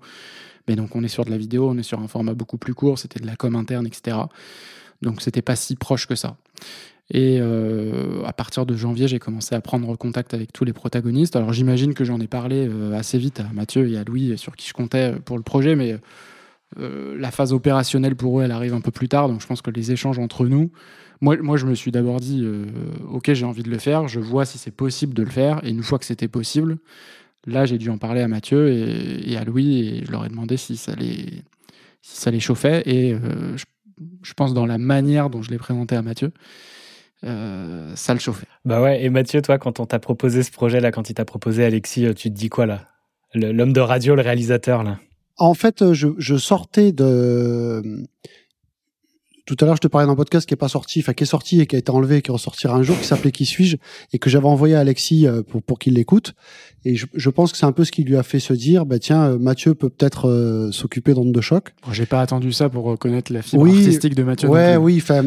En tout cas, voilà, moi, c'est quelque chose aussi qui m'a hum, qui m'a poussé à être euh, plus proche de ce que je suis que de que tu vois que de- de- dans la réalisation traditionnelle. Donc Plus euh, créatif. Ouais, voilà, plus, beaucoup plus créatif. C'est un podcast qui était court, c'est des épisodes de 4 minutes dans lesquels j'ai composé les musiques, fait tous les bruitages, tout. J'ai juste une voix et j'ai fait tout le tout le truc. Et donc euh, quand Alexis m'en a parlé, bah, je me suis dit ok, bah là c'est la c'est la même chose, sauf que c'est 20 minutes, que ça va être. euh, Et puis comme euh, bah, tu peux t'en rendre compte, Alexis s'exprime bien. Tout est vachement structuré, tout est vachement rassurant. Et puis tu sais que quand tu pars avec lui, tu, ça va pas être le naufrage comme avec certains. Donc euh, donc je savais que euh, on s'est bien balisé les choses au téléphone plusieurs fois. On, on savait euh, ce qu'il fallait faire et pas faire pour que justement ça devienne pas une, une, une affreuse galère. Et, euh, et en fait ça s'est passé. euh, C'était c'était. enfin, ouais, j'ai dit oui pour ça parce que parce que je savais que ça allait être plus simple que. Ouais, euh, je sais pas, simple et. On avait déjà un peu travaillé ensemble sur d'autres projets de podcast, bah, ceux, ceux dont je parlais euh, avant. On avait compris qu'on, s'en- on s- en fait, on s'entend bien dans le travail. Ouais, ouais. On a les mêmes euh, façons de travailler, je pense. Et on est, euh, on a la même rigueur, donc je pense que, bah, on n'a pas besoin de beaucoup se parler. Enfin, si, en réalité, on s'est beaucoup parlé, mais, mais non, on se fait suffisamment confiance pour euh, l'un laisser euh, travailler l'autre et vice versa. Je précise au téléphone parce que donc Mathieu est à Toulouse, moi à Paris. Là aujourd'hui, on se revoit pour la première fois depuis avant euh, avant Onde de choc. hein. Ça fait un an et demi qu'on s'est pas vu. Ouais, ouais. Au moins, ouais. ouais. Génial. Ouais, puis moi je suis un peu pareil. C'est j'aime bien le, le, le côté artistique et tout ça, mais quand c'est cadré, c'est-à-dire que euh, pour un résultat euh, fini, quoi, pas pour euh, Mm. pas quelqu'un qui ramène 35 heures de rush et qui veut faire en fait un podcast de 3 minutes et tout. Je l'ai fait un ouais. peu au début et voilà, maintenant je, je fais attention à, à ça. Ouais. On est, d'accord. Et, c'est ça que je ressens aussi euh, dans la réalisation et dans l'écriture. Il y a une belle structure, c'est clair. Et, donc, ça, ça vient de ton énergie, Alexis. C'est hyper intéressant parce que, oui, pour bien bosser avec quelqu'un peut-être plus créatif comme euh, Mathieu, bah, c'est ces deux énergies qui coïncident bien. Et ouais, le créatif, on peut le cadrer et c'est important de le structurer. Sinon, le créatif, il part dans tous les sens. Et que moi, j'ai un peu ces deux, ces deux trucs-là et j'ai vraiment ramené le pôle structure-organisation et que je peux être aussi créatif dans mon écriture tout en la faisant rentrer dans une heure trente et c'est la première tâche que je me suis attelé à faire ce matin. Parce que sinon j'allais avoir de l'émotion tout le long. Bah mon lancement est-ce que ça va aller? J'aurai le temps de le répéter. Enfin tu vois tu connais ces émotions. Et j'adore du coup que ça s'équilibre vachement bien. Moi je suis tout seul tu vois je l'équilibre en moi. Mais vous là les, les deux énergies c'est plus facile d'être deux hein, que d'être tout seul. Ça c'est sûr mais c'est cool. Ça s'entend dans le podcast et l'écriture est belle pour ça quoi Comment on écrit un podcast comme ça? On commence par quoi là? Comment toi, bah du coup Alexis, t'as posé la structure, t'as chapitré, t'as mis euh, les grandes étapes? Comment t'as fait vivre ce truc? Alors de mémoire, je crois que à ce moment-là, au moment où j'ai commencé à caler les interviews, donc il y en a neuf au total. Donc là, on est en janvier 2021. Euh, à ce moment-là, j'étais parti avec un plan en tête Je me souviens plus exactement. Est-ce que c'était 4, 5, 6 épisodes avec un, un pré-découpage Je me demande si c'était pas déjà 6 épisodes avec un découpage assez proche de, du final. J'avais cette base en tête, mais je me suis dit, je vais surtout pas me fermer de porte. On va d'abord enregistrer les 9, les neuf interviews, on va les réécouter et ensuite on verra, euh, on verra là le découpage. Donc j'ai tourné les 9 interviews entre le début février 2021 et la mi-mars 2021. Euh, un peu partout, euh, en Vendée, euh, deux endroits en Vendée, à trois ou quatre endroits en Bretagne, à Paris, etc. Avec Louis Chabin, que j'ai emmené partout, qui est le troisième, le troisième larron. Un ingé son? Tout à fait. Ouais, c'est ça. Ouais. Qui travaille sur tous nos projets également, comme Mathieu. Et euh, on a tout mis en boîte. Donc au total, c'est 8h21 de rush sur les, sur les 9 interviews. Et ensuite, à partir de la mi-mars, je suis rentré. Alors je crois que ça tombait au moment d'une annonce de reconfinement ou quelque chose comme ça. Et ça tombait très bien. Parce qu'il fallait que je me, que je me reconfine là pour. Il fallait que j'hiberne pendant un mois pour monter. euh, parce que ça, c'était quand même. euh, Bon, après, il y a la, phase suivante qui sera côté Mathieu, mais c'était un- une grosse partie du travail de passer de ces 8h21 à euh, 6 fois 20 minutes et surtout de manière ordonnée. Donc j'ai euh, tout réécouté euh, plusieurs fois, j'ai choisi les morceaux et je les ai classés. euh, je crois que j'ai fait six timelines qui correspondaient à mes six épisodes théoriques. Et j'ai, euh, en réécoutant chaque euh, rush, j'ai placé les, les extraits qui m'intéressaient et qui pouvaient correspondre à chaque épisode. Et à la fin de ça, j'ai vu si c'était équilibré ou pas. Alors je crois que c'était déjà six timelines et qu'au final c'était plutôt équilibré et que voilà, en coupant quelques trucs, on retombait bien. Je crois que ça tombait très juste comme ça. Euh, ça m'a pris euh, le montage, et je parle pas du tout de la partie euh, mixage qu'a pris en charge Mathieu après, c'est-à-dire que moi je m'arrêtais à, je lui livrais les pistes qui étaient pas du tout traitées. Le montage éditorial, il m'a pris 70 heures. Et après, je sais pas si t'as si as compté Mathieu, mais j'imagine qu'on est de cet ordre-là aussi. Jusqu'à jusqu'à la mi-avril, j'avais ça en main et après j'ai tout, peut-être un peu au fur et à mesure, mais j'ai tout livré à Mathieu. Donc cinq pistes de personnages. Il y a cinq personnages par épisode, donc cinq pistes d'interview plus les voix off. Et je me rappelle d'une discussion qu'on avait eue où tu m'avais appelé pour me demander combien de voix on peut mettre dans le même épisode. Ouais. Et qu'on, qu'on- pour qu'on se rappelle qu- qui parle, tu sais, de, Parce qu'il n'y a pas de voix off à l'intérieur Ouais. de l'épisode. Il y a une voix off au début qui présente tout le monde, mais après on peut plus. Une fois qu'on a lancé le, enfin c'était un choix qu'on avait fait. On voulait Oui. pas de voix off. Non, mais donc ça te rajoutait aussi des contraintes. Euh, Ils pouvaient pas mettre les neuf personnages dans le même épisode, même si ça l'aidait. Donc il fallait jongler avec ça. Et euh, bah, Ouais. chapeau. Ouais, Cinq, ouais. épi- cinq personnages max par épisode. Après, on avait la chance d'avoir des femmes et des hommes, ce qui permet aussi de reconnaître plus facilement les voix, des, entre guillemets, des jeunes et des vieux. Enfin, les voix étaient, Mm. je trouve, assez distinctes. Mais effectivement, il y avait cette contrainte-là. Ce qui était un crève-cœur, hein, je pourrais probablement faire des bonus de chaque épisode parce qu'il y a des, super passages que j'ai pas choisis juste parce que c'était le sixième personnage. Ah, c'est vraiment faire euh, prendre des décisions que de des rusher monter, c'est faire des choix. hein. Ça c'est clair et des fois ça fait mal au cœur. Mais nous les auditeurs, les auditrices, on l'a pas entendu ce truc-là. Donc euh, pour nous il n'y a pas eu de, de deal émotionnel avec ça. Et donc euh, c'est chouette, ça passe super bien. Donc ouais, 70 heures de taf, de dérochage, montage, mais derrière toi, donc pour deux heures en gros de série. Parce que c'est 6 fois 20 minutes.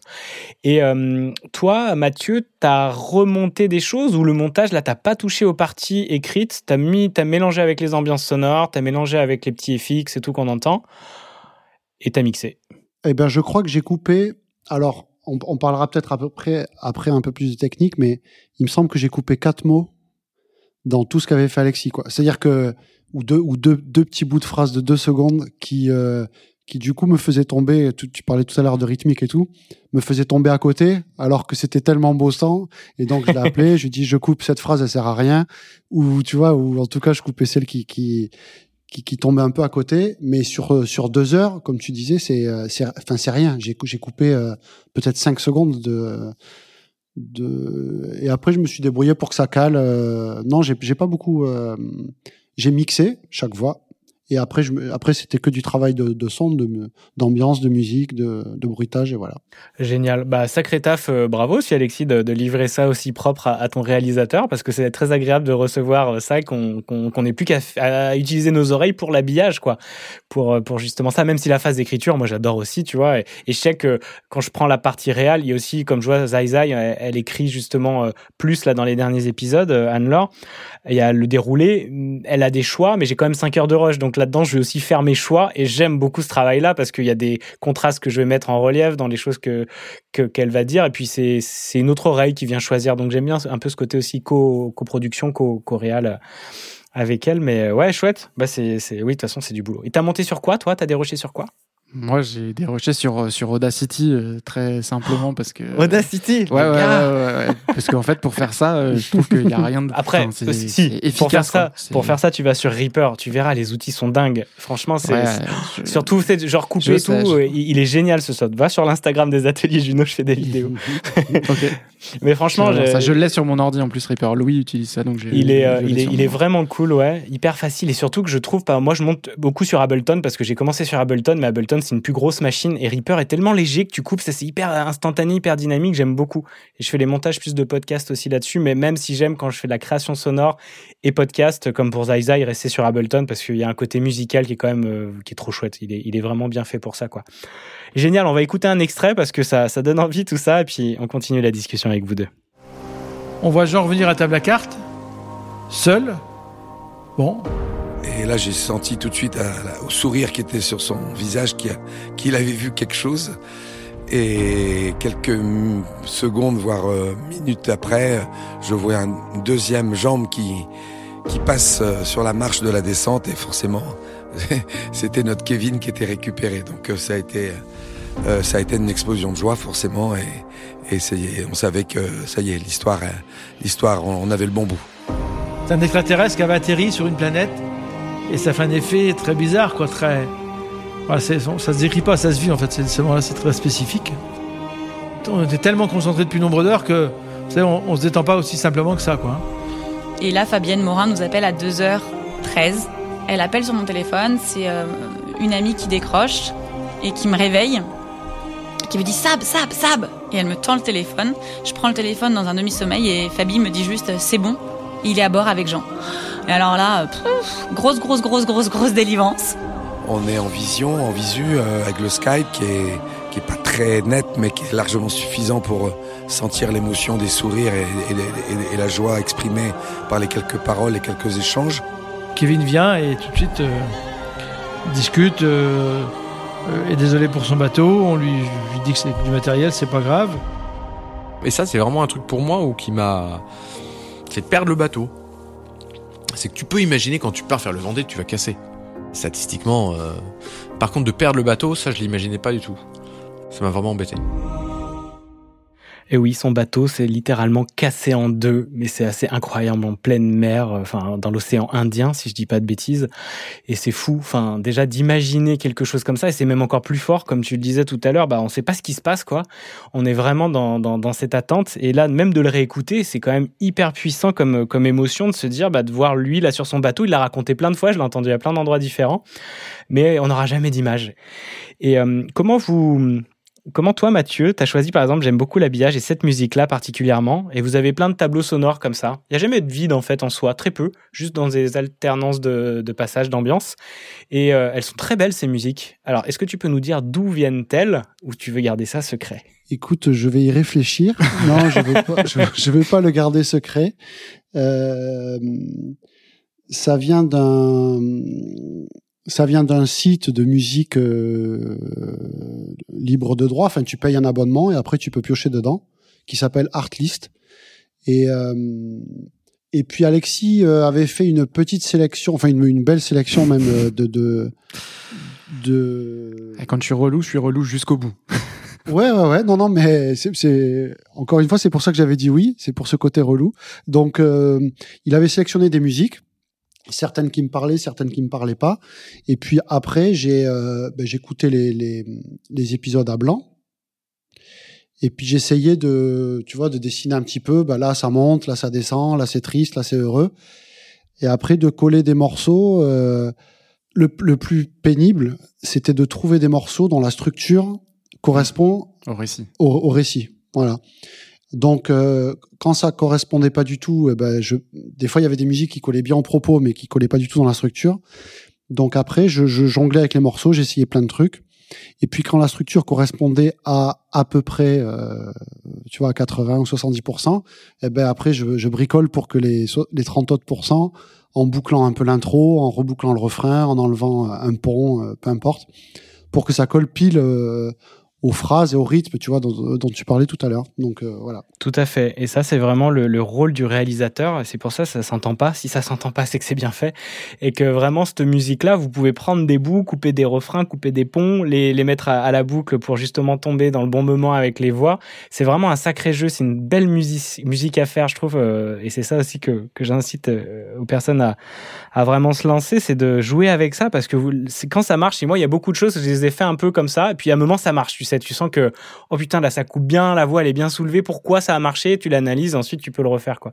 Donc, faut pratiquer, quoi. Il y a beaucoup aussi de ça qui fait qu'on va trouver à la musique et votre oreille. Faites vraiment confiance à votre oreille. Moi, je fais confiance à l'oreille de Mathieu, c'est plus Et faites confiance aux oreilles aussi de vos réalisateurs et des personnes avec qui vous bossez. Mais... Et je me rappelle de justement de Louis Chabin qui était là euh, un matin. Il dormait chez moi quand je sais plus quel épisode je faisais, le quatrième ou le cinquième. Et puis j'ouvre l'épisode, je prends trois musiques, je les colle à l'arrache euh, sous le truc. Et franchement, tout tout rentrait comme euh, comme si j'avais bossé 15 heures dessus. Et il était derrière moi et il gueulait. il, était fou. Disait mais pourquoi moi ça se passe pas comme ça? C'est vrai que des fois tu te retrouves. euh, bah, tu sais pas pourquoi, ça le fait. T'as juste à baisser un peu les niveaux et puis la, la magie, euh, ouais, c'est dingue. J'adore. Bah moi, ouais, on appelle ça les happy accidents, tu sais, où, euh, où ces moments où tu poses le son et sur plein de montages et ces trucs-là, pour moi, c'est pas du hasard, c'est juste euh, l'énergie qui est parfaite pour le, quand t'es là-dessus, quoi, tu vois, et qui fait que waouh, incroyable. L'idée elle est trop bonne musicalement, ça marche trop bien. Tu l'as vraiment littéralement posé sur ta sur ta piste, tu vois, c'est un truc de fou. Et, et en réalisation, donc vous, on connaît vraiment ça. Et ce que j'aime bien, c'est que par moment, comme tu parles de structure et c'est important, quand tu as des musiques avec effectivement une musique raconte déjà énormément d'histoires dans la manière dont elle a été construite dans son arrangement. Et si ça correspond pas au propos, bah très vite tu peux te retrouver effectivement il y a un truc qui va pas dont on, tu le sens mais tu sais pas trop pourquoi. Et là pour Zai Zai dans l'épisode numéro 3 à un moment, il y a François Gabard et sa famille qui racontent toute une série de, péripéties qu'ils ont eues. Ils ont eu vraiment, euh, vraiment un peu la guigne pendant leur séjour avec, euh, avec Zai Zai. Et là, eh ben justement, j'ai trouvé la musique parfaite sur une banque son qui était premium beat. Et pareil que tu achètes une track ou tu achètes un abonnement par mois, elles sont très bien. Et ce que j'aime bien, c'est que tu peux choper les stems. Alors les stems, ça te permet en fait d'avoir les parties séparées, le piano, euh, la caisse claire, euh, la rythmique. Et derrière, tu peux toi-même recomposer les musiques, les réarranger si tu as envie. C'est cool. Alors Artlist, je sais pas s'ils font ça, mais c'est vachement bien quand tu veux être un peu mu. Ouais, ok, c'est ça peut être. Et plein de banques de sons ont ça. Mais euh, en tout cas, Artlist, elle- bah, la, la preuve dans, dans, dans vos épisodes, elle est très, le choix est très beau, et puis très narratif, euh, puissant. Il y a de l'émotion, sans être trop cliché aussi, tu vois. Parce qu'on peut vite rentrer dans des trucs un peu clichés. Puis c'est vrai que c'est comme on parlait d'écoute, ben les gens ils vont mettre euh, cet habillage pour mettre cet habillage, comme tu vois les trucs gratuits sur YouTube ou autre quoi. Et là c'est cool, il y a un vrai choix artistique et il y y a une oreille, on le sent. C'est pour ça que ça marche et qu'on n'est pas dans, le- dans le cliché. Il y a même un choix, euh, c'est artistique, mais c'est presque éditorial parfois, dans le sens où la musique, elle va euh, appuyer le propos. Et j'aime bien utiliser l'expression d'augmenter, c'est-à-dire que le travail de Mathieu, il a augmenté le récit. Et c'est-à-dire que bah, on aurait pu raconter la même histoire sans musique, mais on n'aurait pas eu les poils comme on a eu en réécoutant tous les deux l'extrait tout à l'heure. Et, et c'est vrai que je me rappelle de quelques passages avec Kevin Escoffier qui raconte le truc un peu après et pas non plus avec l'émotion. Parce qu'il l'a euh, raconté 70 fois euh, probablement avant. Et et il y a plein de passages où je me disais mais merde là comment tu vas faire de ce passage là un truc? Et là et c'est la musique qui fait presque tout euh, toute seule Mm. heureusement ouais, ouais. Et, et je vous invite à tester, mettez votre voix nue, euh, habillez-la avec un- une belle musique, mais même des fois, vous parlez d'un truc hyper triste, mettez une musique hyper joyeuse ou inversez les contrastes pour créer, voir ce que ça crée. Et des fois, enlevez-la d'un coup, vous dire, waouh, je suis en train de dire complètement autre chose. Et c'est vrai que ça, bah, on parle d'habillage, c'est ça, c'est mettez quelqu'un euh, bah, en caleçon ou en sous-vêtements, bah, c'est moins joli que quelqu'un qui est bien sapé ou qui a un truc vraiment harmonieux, bah, ça marche pareil avec la musique. Ça, ça dépend de la personne ça dépend aussi de la personne. Tout à fait. Et les goûts et les couleurs sont pour chacun et chacune différents. Mais apprenez à aimer votre corps dans tous les cas, comme votre voix. en tout cas, c'est vraiment, c'est vraiment chouette. On sent ce travail donc de réalisation c'est vraiment ça ce que par moment on peut ne pas comprendre qu'est-ce que c'est qu'un réalisateur sonore. Eh bien, le, le rôle de Mathieu, c'est exactement ce que fait un réalisateur sonore. Et puis, bah, Alexis, hein, dans le milieu de la radio, on pourrait plus dire que c'est un producteur. C'est la manière aussi de, de venir enregistrer, écrire. Et puis, bah, des fois, ça dépend. Il y en a des réalisateurs qui vont beaucoup réécrire en même temps. Et puis, bah, c'est OK. Ou d'autres qui font, euh, comme Mathieu, qui reprennent vraiment ça, qui passent à l'étape suivante. Le mixage, qui permet de tout un peu ben, égaliser, mettre du grain, mettre un peu une patte euh, à toi. Toi, tu bosses sur quel logiciel, du coup? Logic Pro. Yes. OK. Très bien. Qui est aussi un, un logiciel bah, très utilisé pour les ingé j'ai l'impression quoi. C'est un peu la base. Oui, c'est un peu. Il y a le, il y a Pro Tools qui était un peu la la, la référence studio d'enregistrement, musique et tout ça. Et puis Logic euh, bah, dans tout ce qui est home studio. euh, Enfin, il y a même maintenant des gros studios qui travaillent sur Logic. C'est c'est simple, c'est bien. Moi, je trouve ça euh, ouais bien fichu, euh, parfait pour quoi. Moi, je- tout à fait. Alors, j'ai quasiment jamais utilisé, mais je trouve, et c'est, j'ai besoin de ça, qu'un logiciel soit beau. Je trouve qu'Ableton, il est beau dans son interface et c'est agréable, sais, ce gris et tout. Je les trouve moins jolis les autres, c'est pour ça. J'ai du mal avec Reaper au départ aussi. Moi, j'ai Ableton pour la musique sans souci. Par contre, j'aurais été incapable de monter euh, Onde de choc sur Ableton. Je comprends. Franchement, ouais, je comprends. J'ai développé des stratégies au fur et à mesure avec mes je raccourcis et tout pour retrouver genre des outils, mais aussi simples comme dans Reaper de prendre tout ce qu'il y a et de le prendre en groupe sur toutes les pistes, déplacer pour faire un trou. Bah moi, je rajoute du temps, je viens prendre. Enfin oui, je. je- je Oui, parce qu'autant pour euh, séquencer des choses, euh, créer un morceau, euh, c'est vraiment génial. Après, pour faire euh, de l'édition et tout ça, je trouve ça. mm, Je bon, comprends, enfin. T'as beaucoup on- de mérite. Merci, on doit pas être nombreux. Non, Mais, c'est euh, sûr. Mais du coup, tu vois, même là, je vois Reaper, je le maîtrise de plus en plus. J'ai pas le même plaisir. Et c'est con, mais même juste pour, tu sais, pour mettre un peu, en- alors les automations, quand on met des enveloppes pour euh, faire monter des reverbs, pour jouer avec euh, le volume des sons, eh ben, ils sont hyper accessibles et sous la main sur Ableton par rapport à, à Reaper qui demande d'aller cocher un truc. euh, tu vois, il y a des trucs comme ça où, mais je pense que ça dépend vraiment de la personne qui va monter, qui va réaliser, qui va jouer avec ça. Et donc, euh, bah, tester. Moi, j'ai beaucoup aimé tester de logiciels. Après, je suis pas allé sur tous, hein, les Cubase et compagnie, je suis pas allé voir non plus. Je sais que des copains utilisaient ça, mais c'est votre, c'est votre outil, donc allez-y. hein. Si vous devez faire un premier pas, Audacity, évidemment, on en parlait avec Alexis, facile, mais bon, il est très moche, et à un moment, Très moche. ça. mais il est gratuit, il a le mérite d'avoir mis la main à plein de gens et aidé à faire des podcasts, donc allez-y. Mais Reaper, je trouve que c'est, euh, c'est pas très compliqué, puis le net est rempli, surtout YouTube, de tutos. Vous avez de quoi faire euh, des premiers pas. Alexis, t'as utilisé quoi comme micro pour tes enregistrements voix, les entretiens? Euh, bonne question des Sennheiser E945 de mémoire, je pense. Mais il faudrait demander à Louis, c'est lui qui a chapeauté ça. Je pense que c'est ça. En enregistreur, vous étiez sur Zoom, vous aviez autre chose? On avait une carte son Focusrite, euh, ouais. En USB sur le PC, très bien. Tout à fait. C'est- des bonnes cartes son les Focusrite aussi, ouais, carrément. Chouette. Bon bah c'est cool. Bon bah je suis content déjà. On a on a des belles étapes, on a une belle euh, une belle mise en perspective et en profondeur de, de votre réalisation. Quels sont les apprentissages apprentissages pardon que vous avez eus sur ce podcast?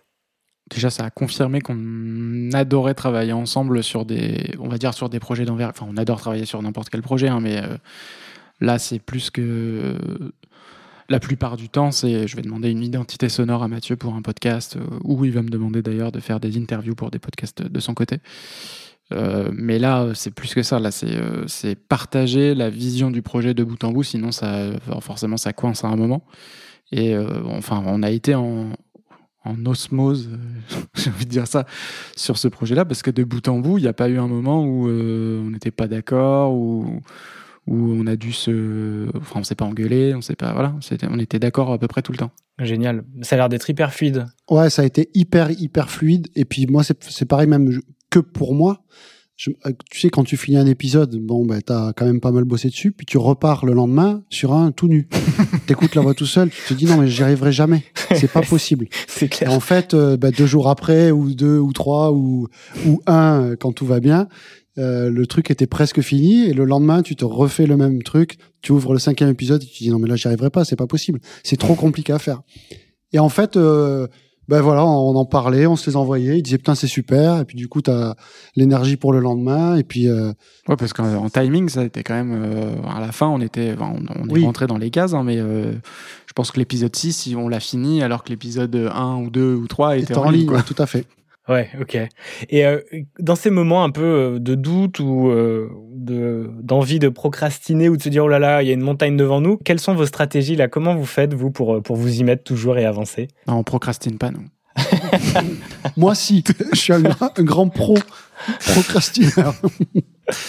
Euh, moi, je me souviens que je m'étais fait un, un, espèce de rétro-planning pour mes parties. Enfin, je savais que. Parce qu'à côté, de- enfin, je, je bossais pas que sur ça, je bossais aussi sur d'autres choses et qu'il fallait que je perde du temps ni sur l'un ni sur l'autre. et bien aidé par ce fameux confinement. En tout cas, j'avais pas grand chose d'autre à faire. Mais je sais que j'avais fait euh, un découpage. euh, bah, il devait y avoir euh, sur le montage, il devait y avoir quatre semaines. Donc je, m'étais fixé des des, des, des, des points en fait à, à la fin de chaque semaine. J'aimerais être arrivé là, j'aimerais être arrivé là, et j'essayais de les remplir. Sur un, un mois, c'est compliqué d'avoir cette vision, mais sur une semaine, c'est plus simple à tenir déjà. Et combien d'heures de montage tu te mettais par jour euh, quand tu te disais là dans les 70 heures et tout? Je faisais, euh, je coupais ma journée en deux. En gros, je faisais une, une demi-journée de montage et une demi-journée de de travail autre euh, sur bah, le lancement de Podio notamment à l'époque. Et tu arrives à avoir beaucoup d'attention sur tes cycles de taf, une heure, deux heures?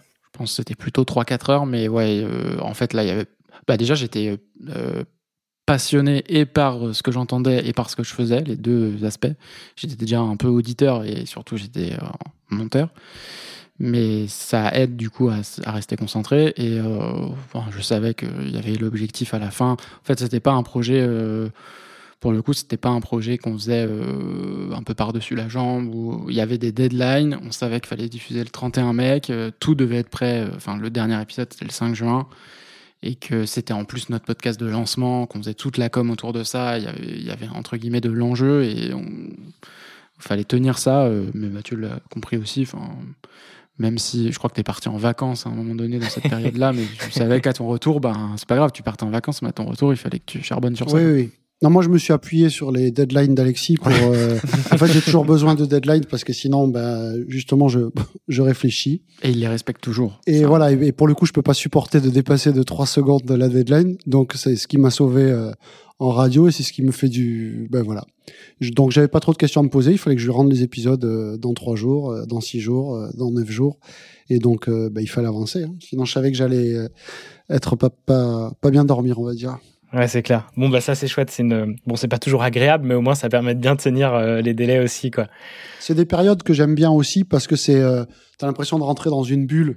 Alors de stress, si on, veut appeler ça de stress, mais c'est voilà plus de l'adrénaline et de. Ouais, ouais, mais du bon stress, quoi. Le stress, on appelle ça, je crois, justement. euh, ce truc qui fait que c'est un... le flow aussi théâtre, c'est vraiment passionnant. Ouais, t'as une deadline, mais t'es dans un truc créatif hyper euh, excitant. quoi. Exactement, exactement. Et puis, euh, bah, tout à l'heure, je te parlais que je faisais du scratch. La seule fois où j'ai sorti des scratchs sur un disque, c'est la fois où j'ai eu une deadline et où on devait enregistrer en studio après-demain. Donc j'ai tout bossé. Toutes les autres fois, j'ai laissé des milliers de morceaux euh, dans des disques durs qui sont morts de maintenant, mais à, à pas les sortir parce qu'il y avait pas de, bah, il y avait pas d'objectif, il y avait pas de date, il y avait pas de tout ça. Oh oui, le nombre de projets que j'ai commencé sans jamais les terminer, euh, c'est clair. Et une fois que tu casses ce schéma, que tu y arrives, mais qu'est-ce que c'est euh, satisfaisant? Alors qu'en soi, tu dis, bah, il y a juste un pied devant l'autre à mettre. Et donc, comme tu dis, un rétro-planning hyper intéressant. Définissez-vous, voilà, aujourd'hui je fais ça, cette semaine je fais ça. Et puis comme ça, tu peux vraiment suivre tes objectifs et recorriger s'il y a besoin, sans que d'un coup tu te retrouves euh, débordé. Là, l'émotion, elle te dégomme et t'as plus envie, tu procrastines. Même si- bon, quand t'es payé, c'est une belle euh, motivation. Quand t'as un projet, c'est ta boîte en plus, c'est ton univers. T'y vas, quoi. Là, là, la motivation, elle est là, quoi. La méthode, faut pas l'avoir comme une contrainte, faut l'avoir comme une aide. En fait, c'est fait pour euh, être méthodique, c'est fait pour euh, avancer, hein, c'est pas fait pour euh, pour se mettre des bâtons dans les roues. Et, et souvent, on a ce côté un peu un, un automatisme de l'époque où on était au scolaire, ça vient de l'extérieur, on nous oblige et tout. Mais quand tu fais même, tu sais, tu, tu- voilà, quand c'est ton projet, un toi, bah, c'est clair que la motive vient de l'intérieur, mais aussi de faire une liste. Qu'est-ce que ça va m'apporter de faire cet épisode ou ce podcast? Si j'en fais 10, je vais aller où? Si j'en fais 50, tu vois, si je tiens ma régularité sur l'année, où ça va m'emmener? Et c'est hyper motivant. Et il faut pas que ça vienne de on m'a demandé ou autre parce que tu le fais jamais et ça marche pas à l'école pour ça justement. Quand tu prends conscience de ce que ça t'apporte et ce que ça peut t'amener, ah ok, vas-y. Et tu le prends plus sérieusement au mot. C'est pour ça que l'auto- l'auto-entreprise ou l'entrepreneuriat te, te met déjà beaucoup d'énergie parce que c'est toi qui es aux commandes. quoi. Donc euh, ça, c'est vraiment puissant. Moi, j'ai senti la différence. Alors j'étais dans un métier passion quand j'étais coloriste. Mes passions pour, bah, tu vois, Universal, je bossais pour euh, Les Mois Moches et Méchants, euh, j'ai fait euh, Tous en scène et tout ça. C'était génial, mais euh, je bossais pour... Attends, les films étaient vus par des milliards de personnes, littéralement, quand tu les mets bout à bout. Et j'ai jamais eu autant de sens qu'avec un atelier radio ou un échange avec trois personnes, tu vois. C'est un truc de ouf, quoi. Parce que là, ça vient vraiment de l'intérieur. Et euh, même si la couleur, c'était très chouette, quoi. C'était une époque, c'était un moment pour euh, éduquer mes oreilles. Qui a financé ce projet, euh, Alexis? C'est en fait c'est en partie moi dans le sens où c'était on est parti du principe que c'était le projet de lancement de Podio et que donc, du coup c'était une sorte d'investissement euh, en termes de vitrine, d'image, etc. pour le lancement de Podio. Euh, donc euh, on a, il n'y avait pas de modèle économique de base. Enfin, on s'est quand même assuré que c'était pas une dinguerie financière de base, mais bon, je savais que moi les, les tournages je pouvais les gérer avec Louis. Bon, mais je suis aussi entouré de, au-delà de professionnels du son, c'est aussi des amis, donc euh, c'est différent que quand on sollicite des prestataires qui sont complètement extérieurs. Là, ils ont compris euh, ma démarche professionnelle et aussi personnelle parce que c'était dans une évolution de carrière, etc. Euh, donc ils m'ont aussi aidé euh, dans ce sens-là. Et les tournages étaient en Vendée, là où je me trouvais pour le Vendée Globe. En Bretagne, c'est pas, on a, on a bien programmé ça pour que ça se regroupe tout sur trois jours. Euh, et à Paris. Donc euh, voilà. Après, il y a eu, euh, et en fait, à la fin, il y a eu une, bonne surprise parce que PRB, qui est donc le sponsor de Kevin Escoffier, qui est un sponsor historique du Vendée Globe, et qui, de fait, mais c'était pas non plus ma volonté, mais de fait se retrouve à l'honneur de ce podcast, fatalement. Quand ils ont, je crois que je leur ai envoyé peut-être un épisode un peu avant la mise en ligne. Ils m'ont dit, bah c'est quand même super, on, on t'a accompagné dans le sens euh, où on t'a aidé à organiser les rendez-vous, etc. Mais on aimerait te soutenir un peu plus et on a, on a adoré ce que tu avais fait. Donc ils ont financé en partie, euh, voilà, il y a eu un, financement, on va dire, de sponsoring parce que la contrepartie c'était qu'en début de chaque épisode, il y avait un petit, euh, un petit pré-roll où j'explique que PRB est sponsor du Vendée Globe de Kevin Escoffier et de ce podcast. Et je leur ai proposé qu'en post-roll à la fin de chaque épisode, ça soit un, collaborateur de PRB, parce que les, collaborateurs de PRB, c'est une boîte vendéenne qui est pas très connue euh, du grand public, sauf des amateurs de voile et des Vendéens. Mais euh, ils, vivent très intensément le Vendée Globe de leur bateau, et donc de Kevin à ce moment-là. Et donc, ils ont été eux aussi très marqués par toutes ces heures-là. Donc, je leur ai proposé de raconter. Donc, je, suis allé passer une matinée avec eux là-bas. J'ai rencontré six euh, collaborateurs. Et euh, ça, ça s'est fait. Enfin, je pense que Mathieu était pas du tout content de ça parce que je lui ai dit on va rajouter ça et on était à une semaine de la sortie. c'était Yes. pas du tout dans le plan de départ ça.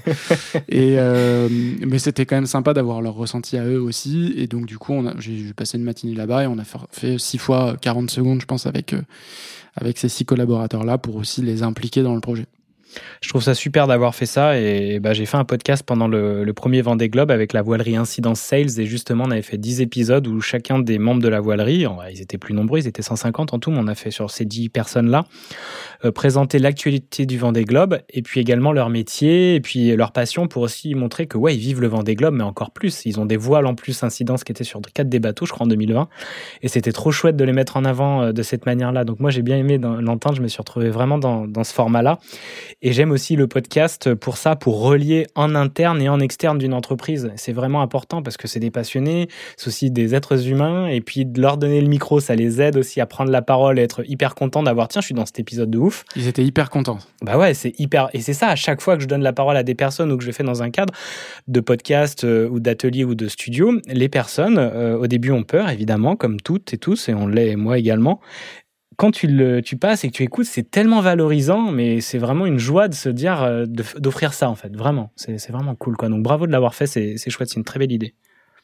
Euh, vous avez euh, reçu le micro d'or dans la catégorie digitale. Alors, c'est organisé par l'Union des journalistes de sport en France, que je connaissais pas du tout. Tu peux nous en parler un petit peu, puis les effets que ça a créé chez vous d'avoir cette, cette, euh, ce prix. Ouais, l'UJSF c'est un syndicat euh, en fait qui euh, qui gère euh, toutes les tribunes de presse de toutes les salles et de tous les stades en France. C'est-à-dire que c'est euh, il y a un, référent par club et c'est un journaliste sportif donc qui gère les accréditations de, de toutes les tribunes de presse. Donc c'est l'UJSF, le syndicat qui chapeaute tout ça et qui organise tous les ans une cérémonie pour euh, récompenser euh, les meilleurs euh, reportages, alors historiquement télé et radio, mais ça s'est évidemment développé depuis avec le, le web, et maintenant il y a donc une catégorie un peu plus large qui s'appelle digital, qui est volontairement assez vaste, et qui récompense chaque année donc le meilleur dans chaque catégorie, le meilleur reportage télé, meilleur reportage radio. Et comme on était euh, hyper euh, fiers de ce contenu-là, je me suis dit que ça. Enfin voilà, on reçoit. euh, moi, je suis, membre du, de l'UJSF. J'ai reçu ce mail euh, probablement en septembre qui lançait l'appel à candidature. Et je me suis dit, bah, on a ça. après tout, pourquoi pas Ça coûte pas grand chose d'envoyer. fallait refaire un petit peu de montage parce qu'il fallait rentrer dans des cases. Il fallait que ça soit maximum 52 minutes. Donc j'ai dû refaire un petit peu de montage. Mais euh, bon, je me suis dit, ça coûte pas grand chose. J'envoie on verra ce. Il n'y avait pas d'enjeu. hein, C'était vraiment pour. euh, pour le plaisir, je, je sais même pas si je t'en ai parlé, Mathieu, au moment où j'ai candidaté. Euh, mais je, voilà, il n'y avait pas d'enjeu particulier. Et j'ai reçu un appel au mois de novembre pour me dire que j'avais été présélectionné par le jury de, de journalistes. Il y avait une présélection faite par des journalistes. Et que j'étais donc convoqué euh, en décembre à, Morzine pour le, grand oral avec le jury, qui est lui composé de sportifs, en partenariat avec le CNOSF, le Comité national olympique. Et euh, alors malheureusement, j'ai pas pu m'y rendre pour des raisons euh, Covid au mois de décembre, mais j'ai fait le, grand oral en visio et euh, le lendemain soir, il y avait la cérémonie qu'on a regardée donc chacun chez nous à la télé. Mathieu, Louis était avec moi et, et on a eu la, le- très bonne surprise de recevoir ce prix qui euh, qui était enfin c'était ça venait euh, vraiment couronner c'était en fin d'année en plus ça venait boucler la boucle parce qu'on était pile poil euh, un an après le début de l'histoire on va dire. Et c'était parfait pour dire bon bah voilà l'histoire a été a été belle pour nous mais elle a été aussi belle à, l'extérieur et on a eu cette petite reconnaissance même si c'est symbolique même si c'est un, un prix qui sera dès demain dans mon salon euh, qui voilà c'est en, en interne chez nous ça nous a fait très plaisir évidemment champagne ce soir là Yes. Bravo, bah champagne comme euh, à un moment il en parle le patron de PRB, je trouve ça génial parce Exact. que Bah, pour, la petite anecdote, on a bu ce champagne-là. Ah, parfait. Bah, c'est génial parce qu'il arrivait euh, justement avec euh, ça dans le coffre de sa voiture, alors qu'il savait pas du tout comment ça allait se dérouler. Mais je trouve que pour moi, en tout cas, euh, énergétiquement, c'est hyper puissant de, de, de voir déjà la victoire. En fait, t'envoies pour moi des ondes dans l'univers pour te dire, ouais, ça va se passer d'une bonne manière. Et ça aide à- dans, dans l'ensemble des choses. En tout cas, c'est un peu mes croyances. Génial, c'est trop bien et bravo pour ce prix. Et pour euh, terminer, avant de passer à la dernière partie, parce que là, ça file, on a déjà plus d'une heure 45 d'émission. Euh, euh, la dernière partie sera les recos de l'hebdo. Euh, quel, quel nombre d'écoutes on peut à peu près une fourchette dans, dans toute dans toute cette histoire, cette aventure sonore Si tu peux nous en dire un peu plus, Alexis ou Mathieu? Bah, sans donner de chiffres forcément précis, mais euh, en tout cas, ça a été, euh, bah, je crois, le, donc on a commencé à diffuser le 31 mai et de mémoire le 1er juin ou le 2 juin ou du troisième épisode, on était en tête du classement euh, Apple qui fait un peu euh, référence hein, dans le, enfin c'est le seul vrai classement, même si on connaît pas l'algorithme qui est derrière, mais c'est le seul vrai classement auquel on peut se fier. Euh, il était premier podcast natif dans la catégorie sport. Alors, on était toujours derrière les, euh, les émissions d'RMC qui sont des replays radio, mais en podcast natif, on était premier. Et on est resté dans le top 3 ou dans le top 5 toute la semaine de diff. Alors, évidemment, la diff, euh, c'était concentré sur 6 jours, donc on a profité de.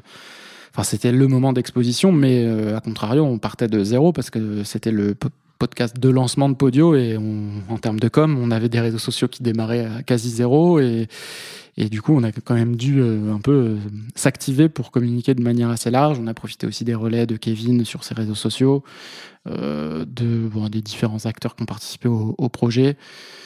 Et euh, bah, assez vite, il y a eu. Enfin, après, c'est toujours un peu exponentiel, c'est-à-dire que plus on en parle, plus ça fait parler, plus on en reparle, etc. Et il y a eu des recommandations dans des newsletters, dans des rooms, clubhouse, etc. Ça a entretenu tout ça. Et euh, ce qui est assez étonnant, c'est que ça continue à vivre en fait. Et encore aujourd'hui, on est, bah, enfin là, on en parle Euh, dans des newsletters. Le mois dernier, encore, on parlait d'onde de choc parce qu'il y a encore des gens qui le découvrent, etc. Et euh, l'actu du micro d'or au mois de décembre a aussi euh, permis un, renouveau comme ça de l'exposition qui s'est aussi constaté au niveau du nombre d'écoutes. Il y a eu deux trois semaines là en fin d'année où ça ça a regrimpé, alors pas dans les mêmes mesures qu'à la diffusion, mais on va dire que ceux qui l'avaient raté la première fois euh, n'y ont pas échappé cette fois-là. Mais même sans, sans parler des recommandations ou des newsletters, tout ça, nous, on reçoit encore des messages de gens que, de nos proches ou moins proches qui nous envoient un message. Ça, ça fait trop plaisir pour nous dire euh, bah, qu'ils ils viennent d'écouter et qu'ils ont adoré. Et euh, le fait d'envoyer un message pour le dire, euh, c'est un pas de plus, quoi. Ça veut dire qu'ils ont quand même vraiment euh, kiffé ce qu'ils venaient d'écouter, parce que moi, ça m'arrive d'écouter des trucs que je trouve super. J'envoie pas forcément toujours, je le fais parfois, mais pas toujours un message à la personne qui est derrière pour lui dire c'est super ce que t'as fait. Bah, si vous avez l'occasion, faites-le, ouais, parce que ça fait vraiment chaud au cœur. Et puis, euh, ça redonne une bonne énergie et ça remet euh, des pièces dans la machine. Donc, allez-y. Et puis, c'est vrai que les commentaires sur Apple ou les notes, maintenant, on peut mettre aussi des notes sur Spotify. C'est hyper important. Donc, n'hésitez pas. Pour l'hebdo ou pour euh, Onde de choc et tous les autres, euh, les autres réalisations de Podio, allez-y parce que ça fait vraiment énormément plaisir de voir qu'on est écouté et que un petit mail, eh ben, ça, ça touche, quoi. Et un petit commentaire aussi, quoi. Il a la voix fatiguée, c'est pas bon signe. Radio Juno. Nous sommes toujours dans l'hebdo euh, des ateliers Juno, épisode 12, avec Alexis Raison et Mathieu Viguier, qui, ont, qui sont les réalisateurs et producteurs de Honte de choc, un magnifique documentaire sur le sauvetage et euh, bah, le naufrage d'abord et le sauvetage de Kevin Escoffier lors du Vendée Globe de l'année 2020. Je vous invite vraiment à écouter ces six épisodes. Ça se déguste euh, très facilement avec un casque sur les oreilles, dans le noir ou les yeux fermés de préférence, pour vraiment vous plonger au mieux dans ce bel univers sonore. Les recos de l'hebdo, je n'ai pas de jingle. Est-ce que vous pouvez m'en faire un tous les deux là Ah, ça, les, jing- les, les jingles, c'est Mathieu. Oh normalement. putain, ouais, mais comme j'aime pas ma voix, on est mal barré. Allez, vas-y Mathieu. non, non, je peux pas. Si, Euh, tu fais un bruitage bruitage et je fais une voix. Voilà, par exemple. Les recos de l'hebdo. Génial. Pas mal, parfait. Merci pour ce premier Je vais pas. faire carrière. mais oui, mais oui. Génial. Alors Alexis, tu voulais nous recommander quoi, toi, ce soir? En fait, je voulais presque. Alors, ça va, être un peu de l'autopromo, mais je voulais reparler de Podio. Je savais pas qu'on allait en, parler au préalable, mais euh, je voulais laisser ma place à Podio dans le sens où euh, Podio euh, fait des recommandations, c'est-à-dire qu'on on peut aller écouter nos podcasts sur notre site. Je vous encourage évidemment à aller écouter l'épisode de Podio Tout Terrain sur blague à part. hein, il est passionnant l'épisode de ce matin sur la Russie, sur l'Ukraine, sur Poutine, etc. Euh, sinon, vous descendez un tout petit peu et il y a une playlist qu'on met régulièrement à jour. Il y a 20 épisodes en permanence de podcasts d'autres podcasteurs euh, indépendants ou euh, des plus gros studios, il y a un peu de tout, qui correspondent à chaque fois à notre ligne éditoriale. C'est-à-dire que nous, on fait pas du tout de talk, d'actu, de, de débat, etc., de, hard news. On raconte des jolies histoires autour du sport et parfois euh, avec un vrai pas de côté. hein. C'est-à-dire qu'on peut retrouver des choses, bah là, géopolitique ce matin, euh, euh, environnemental, business, etc. D'ailleurs, dans les recommandations récentes, il y a un podcast qui est produit par Mathieu, qui est le podcast de l'ASM Clermont-Auvergne en rugby, qui parle de la double vie entre rugbyman et entrepreneuriat. Euh, voilà, ça c'est typiquement dans notre ligne éditoriale. C'est des choses qui parlent de sport, mais qui parlent aussi de voilà, qui on prend un peu de recul. Donc euh, allez-y, baladez-vous sur euh, podio pod 2io.fr pour trouver toutes ces recommandations qui sont régulièrement mises à jour. Génial. Eh ben, merci, merci beaucoup, pardon, Alexis. Et toi, tu nous as choisi, Mathieu, un podcast de chez Arte Radio. J'envoie le teaser. On va écouter une histoire de dingue. Elle me regarde dans les yeux, elle me dit Quand toi, t'es énervé, toi, tu frappes pas ma fille. Toi, tu sors dehors et tu frappes l'arbre. On était les Kardashians de Gennevilliers. C'est-à-dire qu'on avait de la faïence partout au mur, c'était n'importe quoi. Il y avait ma grand-mère, elle avait un double salon, mais elle avait trois autres salons et on n'avait pas le droit de s'asseoir dessus. T'avais une commode Louis XIV. Tu sais vraiment quand les Arabes ils commencent à toucher de l'argent et qu'ils savent pas comment faire tellement c'est trop. Je lui avais dit 400 francs, je crois, à l'époque. Les postes, tu les vendais 100 ou 200 balles. 400 balles pour moi, j'avais pigeonné. J'avais buté le Congolais. Là, j'ai kiffé, c'est vrai qu'il s'est levé un soir.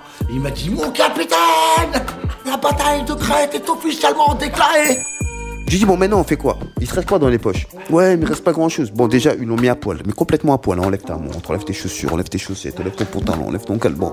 Nu Les histoires de quartier d'Oxmo Puccino. arteradio.com Alors, Mathieu, pourquoi ce choix de ce beau podcast de chez arteradio.com Bah parce que c'est un peu le dernier que j'ai écouté. Euh, j'ai trouvé ça cool. J'adore Oxmo. J'adore euh, sa musique, j'adore euh, voilà tout ça. De qui lui est confié les, clés d'un podcast, je trouve ça une super idée. Et puis les histoires de quartier, ça lui va bien. C'est hyper simple. Il y, en a pas trop. C'est pas très produit. C'est pas. C'est un peu. Euh, bah je sais pas. C'est un peu comme. Euh, c'est nature peinture un peu dans les expressions, dans les façons. C'est quand même plutôt positif, plutôt marrant. C'est pas des, c'est, y a pas, voilà. Et, euh, et je sais pas, je me suis régalé à l'écouter. Euh, je sais plus où j'allais en voiture. J'en ai écouté un, paquet dans le dans le trajet et j'ai passé un super bon moment. Donc euh, je trouvais ça pas mal. J'ai aussi repensé depuis. C'est pas des trucs très gays, mais il y a un, un truc qui était aussi sur Arte Radio qui s'appelait Cracopolis. C'était sur les histoires euh, bah, de, de de crack à Paris. C'était des épisodes très courts qui étaient super. Et j'ai un des premiers podcasts aussi qui m'a qui m'a bien fait plonger. S'appelle Le Canon sur la tempe. C'est euh, voilà sur l'histoire du suicide ou du meurtre d'un rugbyman euh, à la grande époque de Béziers et qui, qui est super bien foutu. Voilà. C'est clair. Je, je l'avais pas écouté en entier, mais c'était vachement bien réalisé. C'était très intéressant. Et, euh, et puis Arte Radio, ouais, il y a des très belles, bah, Cracopolis ou autres. Il y a une sacrée, euh, bah, eux, pareil, hein, c'est un peu, euh, un peu comme toi. Bah, toi, t'étais peut-être même en avance parce qu'ils ont commencé en 2002. Si toi, t'avais euh, déjà euh, les idées des journaux sonores, c'était après Arte Radio? Moi, c'était il y a 12 ou 13 ans, donc euh, j'étais encore. ouais, ouais, ils étaient bien avant. mais c'est oui, mais quand même après nos amis états-uniens. Mais effectivement, c'est vraiment hyper intéressant. Il y a de les belles réalisations, il y a des belles idées. Leur ligne éditoriale évolue bien. Euh, ouais, c'est une bonne source d'infor- de- richesse et d'écoute euh, et d'inspiration. Vraiment d'aller euh, là-bas. Donc merci d'avoir pointé ça. On arrive à la fin. Quelle émission Elle était dense, elle est géniale. Merci beaucoup. On a encore une. Oui, mais tu reçois deux invités d'un coup. Ouais, c'est clair. J'y vais à fond. La prochaine, j'en fais. Non, deux, c'est bien. hein. Non, mais on était indissociables. Tu pouvais pas nous inviter l'un sans l'autre. Ah bah oui, et c'est ça, et c'est clair. J'aurais pas imaginé de vous avoir l'un sans l'autre, donc c'est parfait comme ça. Alors, toute dernière rubrique. euh, pour terminer cette émission, je, donc je tire toujours des cartes avec un petit jeu qui s'appelle euh, Point of View, des cartes de coaching et qui sont hyper intéressantes et les questions posées sont toujours euh, parfaites au moment précis, au moment juste pour vous et pour les personnes qui les tirent. Celle que j'ai tirée pour Alexis, c'est qu'est-ce qui me passionne? Qu'est-ce qui te passionne, Alexis? Alors, on a un peu des idées après euh, ces deux heures. mais- Il y a eu quelques indices là. hein. on a eu quelques Euh, indices, mais peut-être des choses dont tu ne nous as pas parlé, qui pourraient être des sujets de podcast ou autres. Ah, Mathieu fait signe. S'il le dit pas, je le dirai pour lui. Ouais, je, je, je connais un truc qui le passionne. Alors je vais le dire avant qu'il déforme les choses. Euh, on enregistre chez moi pas très loin de l'endroit où, où- où se trouve ma collection de spiritueux. Et euh, blague à part, hein, c'est pas juste pour parler d'alcool pour parler d'alcool, mais je suis aussi passionné. C'est un autre de, une- un autre de mes sujets de prédilection, l'histoire des alcools, des spiritueux, etc. et des cocktails.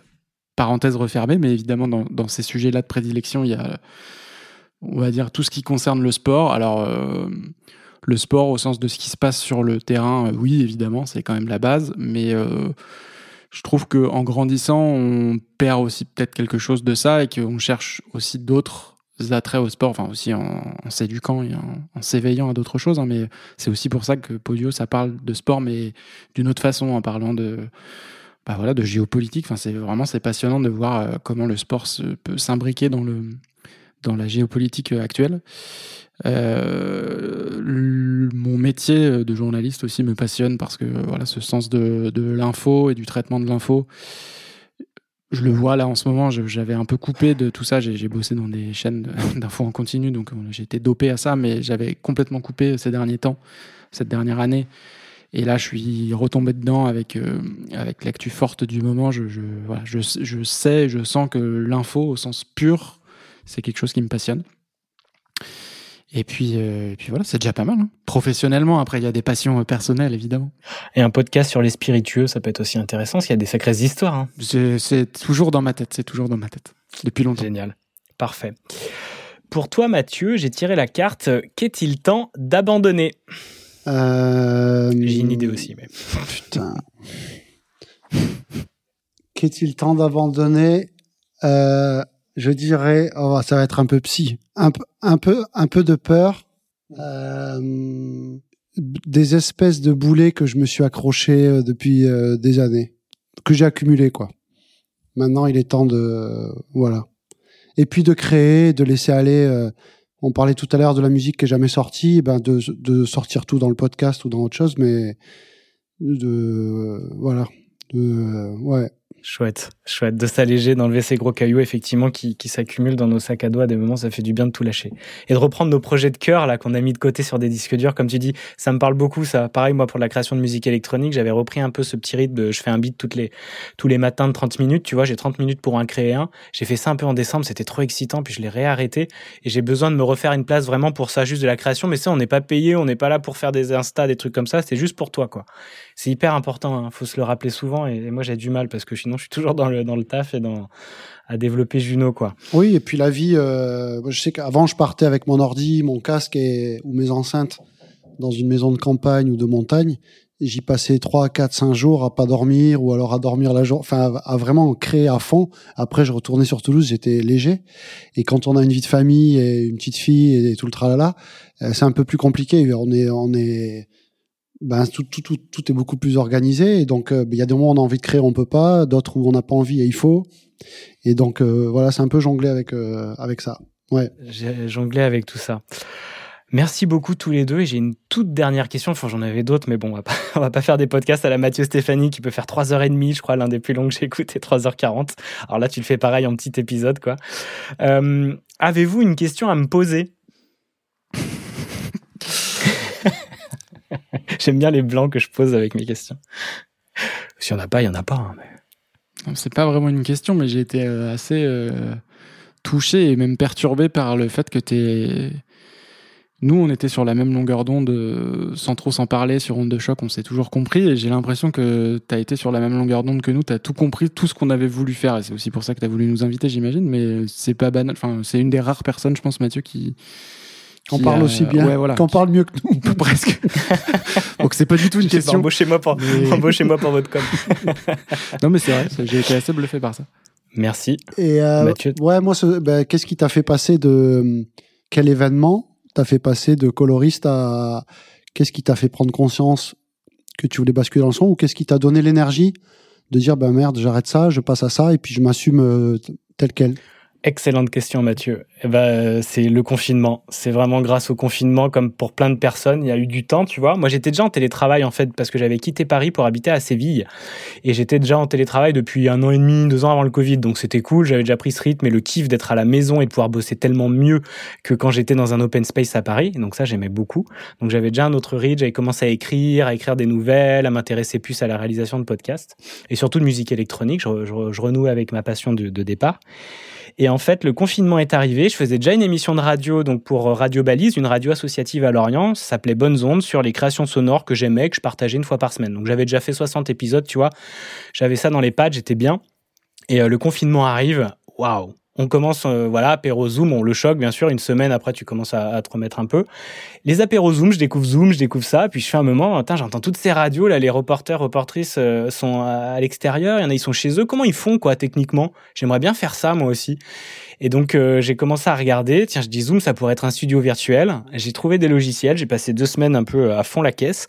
Et en fait, j'ai tout connecté pour me dire, tiens, ça y est, Zoom, ça devient un studio. Et je l'envoie sur un web server, quoi. Web server qui coûte pas très cher. Je me connecte, ça prend rien. Même une connexion 4G, ça fonctionne. Je l'ai même fait après en présentiel avec du H+, tu sais, ça marchait encore le son. Donc, vive ce média qui est assez léger et assez mobile.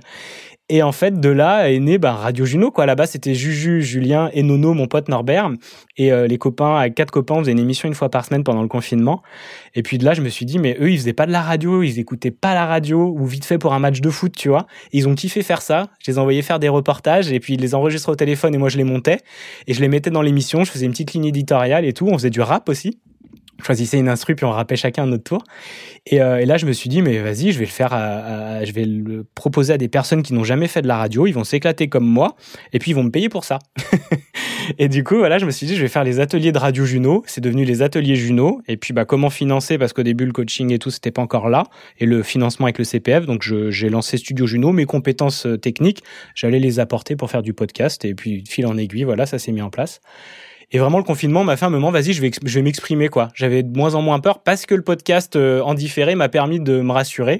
Et derrière, je pouvais bah, poser du texte ou autre avec euh, bah, des petits tremblements, évidemment, qu'on apprivoise au fur et à mesure. Mais voilà comment est née toute l'aventure. Cool. Merci infiniment, c'était très chouette cet échange. Et effectivement, bah, moi, j'étais très connecté à vous et à ce que vous avez fait. Donc, c'était un plaisir d'échanger, de mieux vous connaître. Et puis, bah, au plaisir euh, de se voir en vrai à l'occasion. Et puis de pouvoir euh, vous réinviter ou reparler de ça, mais on reste en contact. Et puis. T'as compris que je passais un peu de temps en Bretagne et à Lorient, donc on devrait avoir l'occasion N'hésite de pas à, voilà, à me faire un, un petit check avec grand plaisir pour aller boire un coup. Alcool ou sans alcool, spiritueux ou pas, chacun choisira. son- Alcool, alcool. Et ça, c'est chacun qui voit. En tout cas, avec grand plaisir. Et puis, euh, bah, c'était le 12e hebdo des ateliers Juno. Et euh, comme vous le voyez, je suis encore plus chaud qu'au premier numéro parce que bah, c'est comme ça. hein. C'est la clé fondamentale de la réussite personnelle selon moi, de l'épanouissement de soi, d'une vie qui a du sens. C'est vraiment d'apprendre à être constant, régulier et euh, persévérant et assidu. C'est vraiment important. Un pied devant l'autre. Vous posez pas la question de où vous allez. Vous pouvez mettre des objectifs, mais surtout kiffer au fur et à mesure. Et il faut faire preuve aussi d'agilité avec les défis que chaque journée vous présente, avec les émotions que vous allez rencontrer. Parce que vos émotions, c'est ce qui vous met en mouvement. Il faut les regarder, il faut les accueillir, faut pas les mettre dans le sac à dos parce qu'effectivement, à un moment, un moment, ça devient beaucoup trop lourd. Donc on les regarde, il y a plein de manières de, de, de vider ses émotions, d'en parler, euh, d'écrire ou d'aller voir des professionnels pour ça dans l'énergétique ou dans le plus classique, chacun choisit sa porte d'entrée, mais vraiment aller regarder vos émotions, c'est vraiment un des trucs qui pour moi m'a vraiment libéré, m'a permis euh, bah, d'être moi et sans trop me soucier de ce que les autres pouvaient en penser, du moment que j'étais heureux, que je faisais euh, des choses qui me plaisaient, qu'en face ça répondait aussi positivement. Et puis bah vous aurez toujours des personnes qui vont vous dire que c'est nul ce que vous faites. Même si vous sauvez le monde et vous sauvez la planète, on pourra vous critiquer. Donc bah vous acceptez, vous les mettez de côté, puis vous tracez. On y va quoi. Et donc pour vos projets, bah, c'est pareil, il faut vraiment être patient, vous avancez pas à pas comme je le disais, et à ce rythme, même l'Himalaya ne vous résistera pas, c'est sûr, et quand vous pouvez faire six épisodes incroyables, et puis bah continuer, avancer, regardez, plus de 80 épisodes pour Alexis, il a avancé, il était passionné, c'est assez génial, donc continuez, motivez-vous.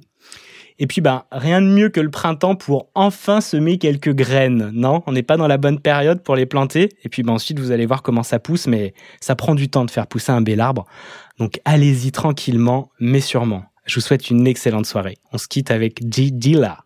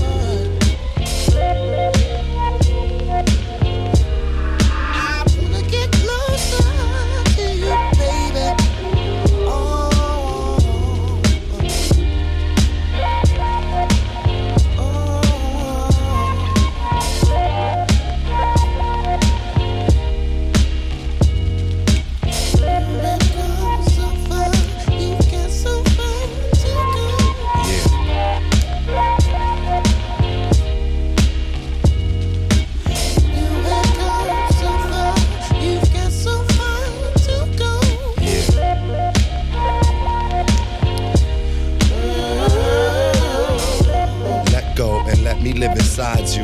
But your mouth don't say, baby, your thighs do.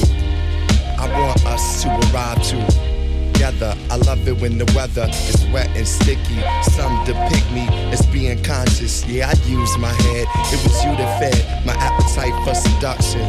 Biting and cussing, making love and uh, touching when no one has ever touched before. The heat got you open like an oven door because of your innocence. Even more, you'll remember this hardcore gentleness. Before you wasn't into this, on the ride, your freak became limitless. Holding on to the night and me tight as we write on the walls. A story called Go.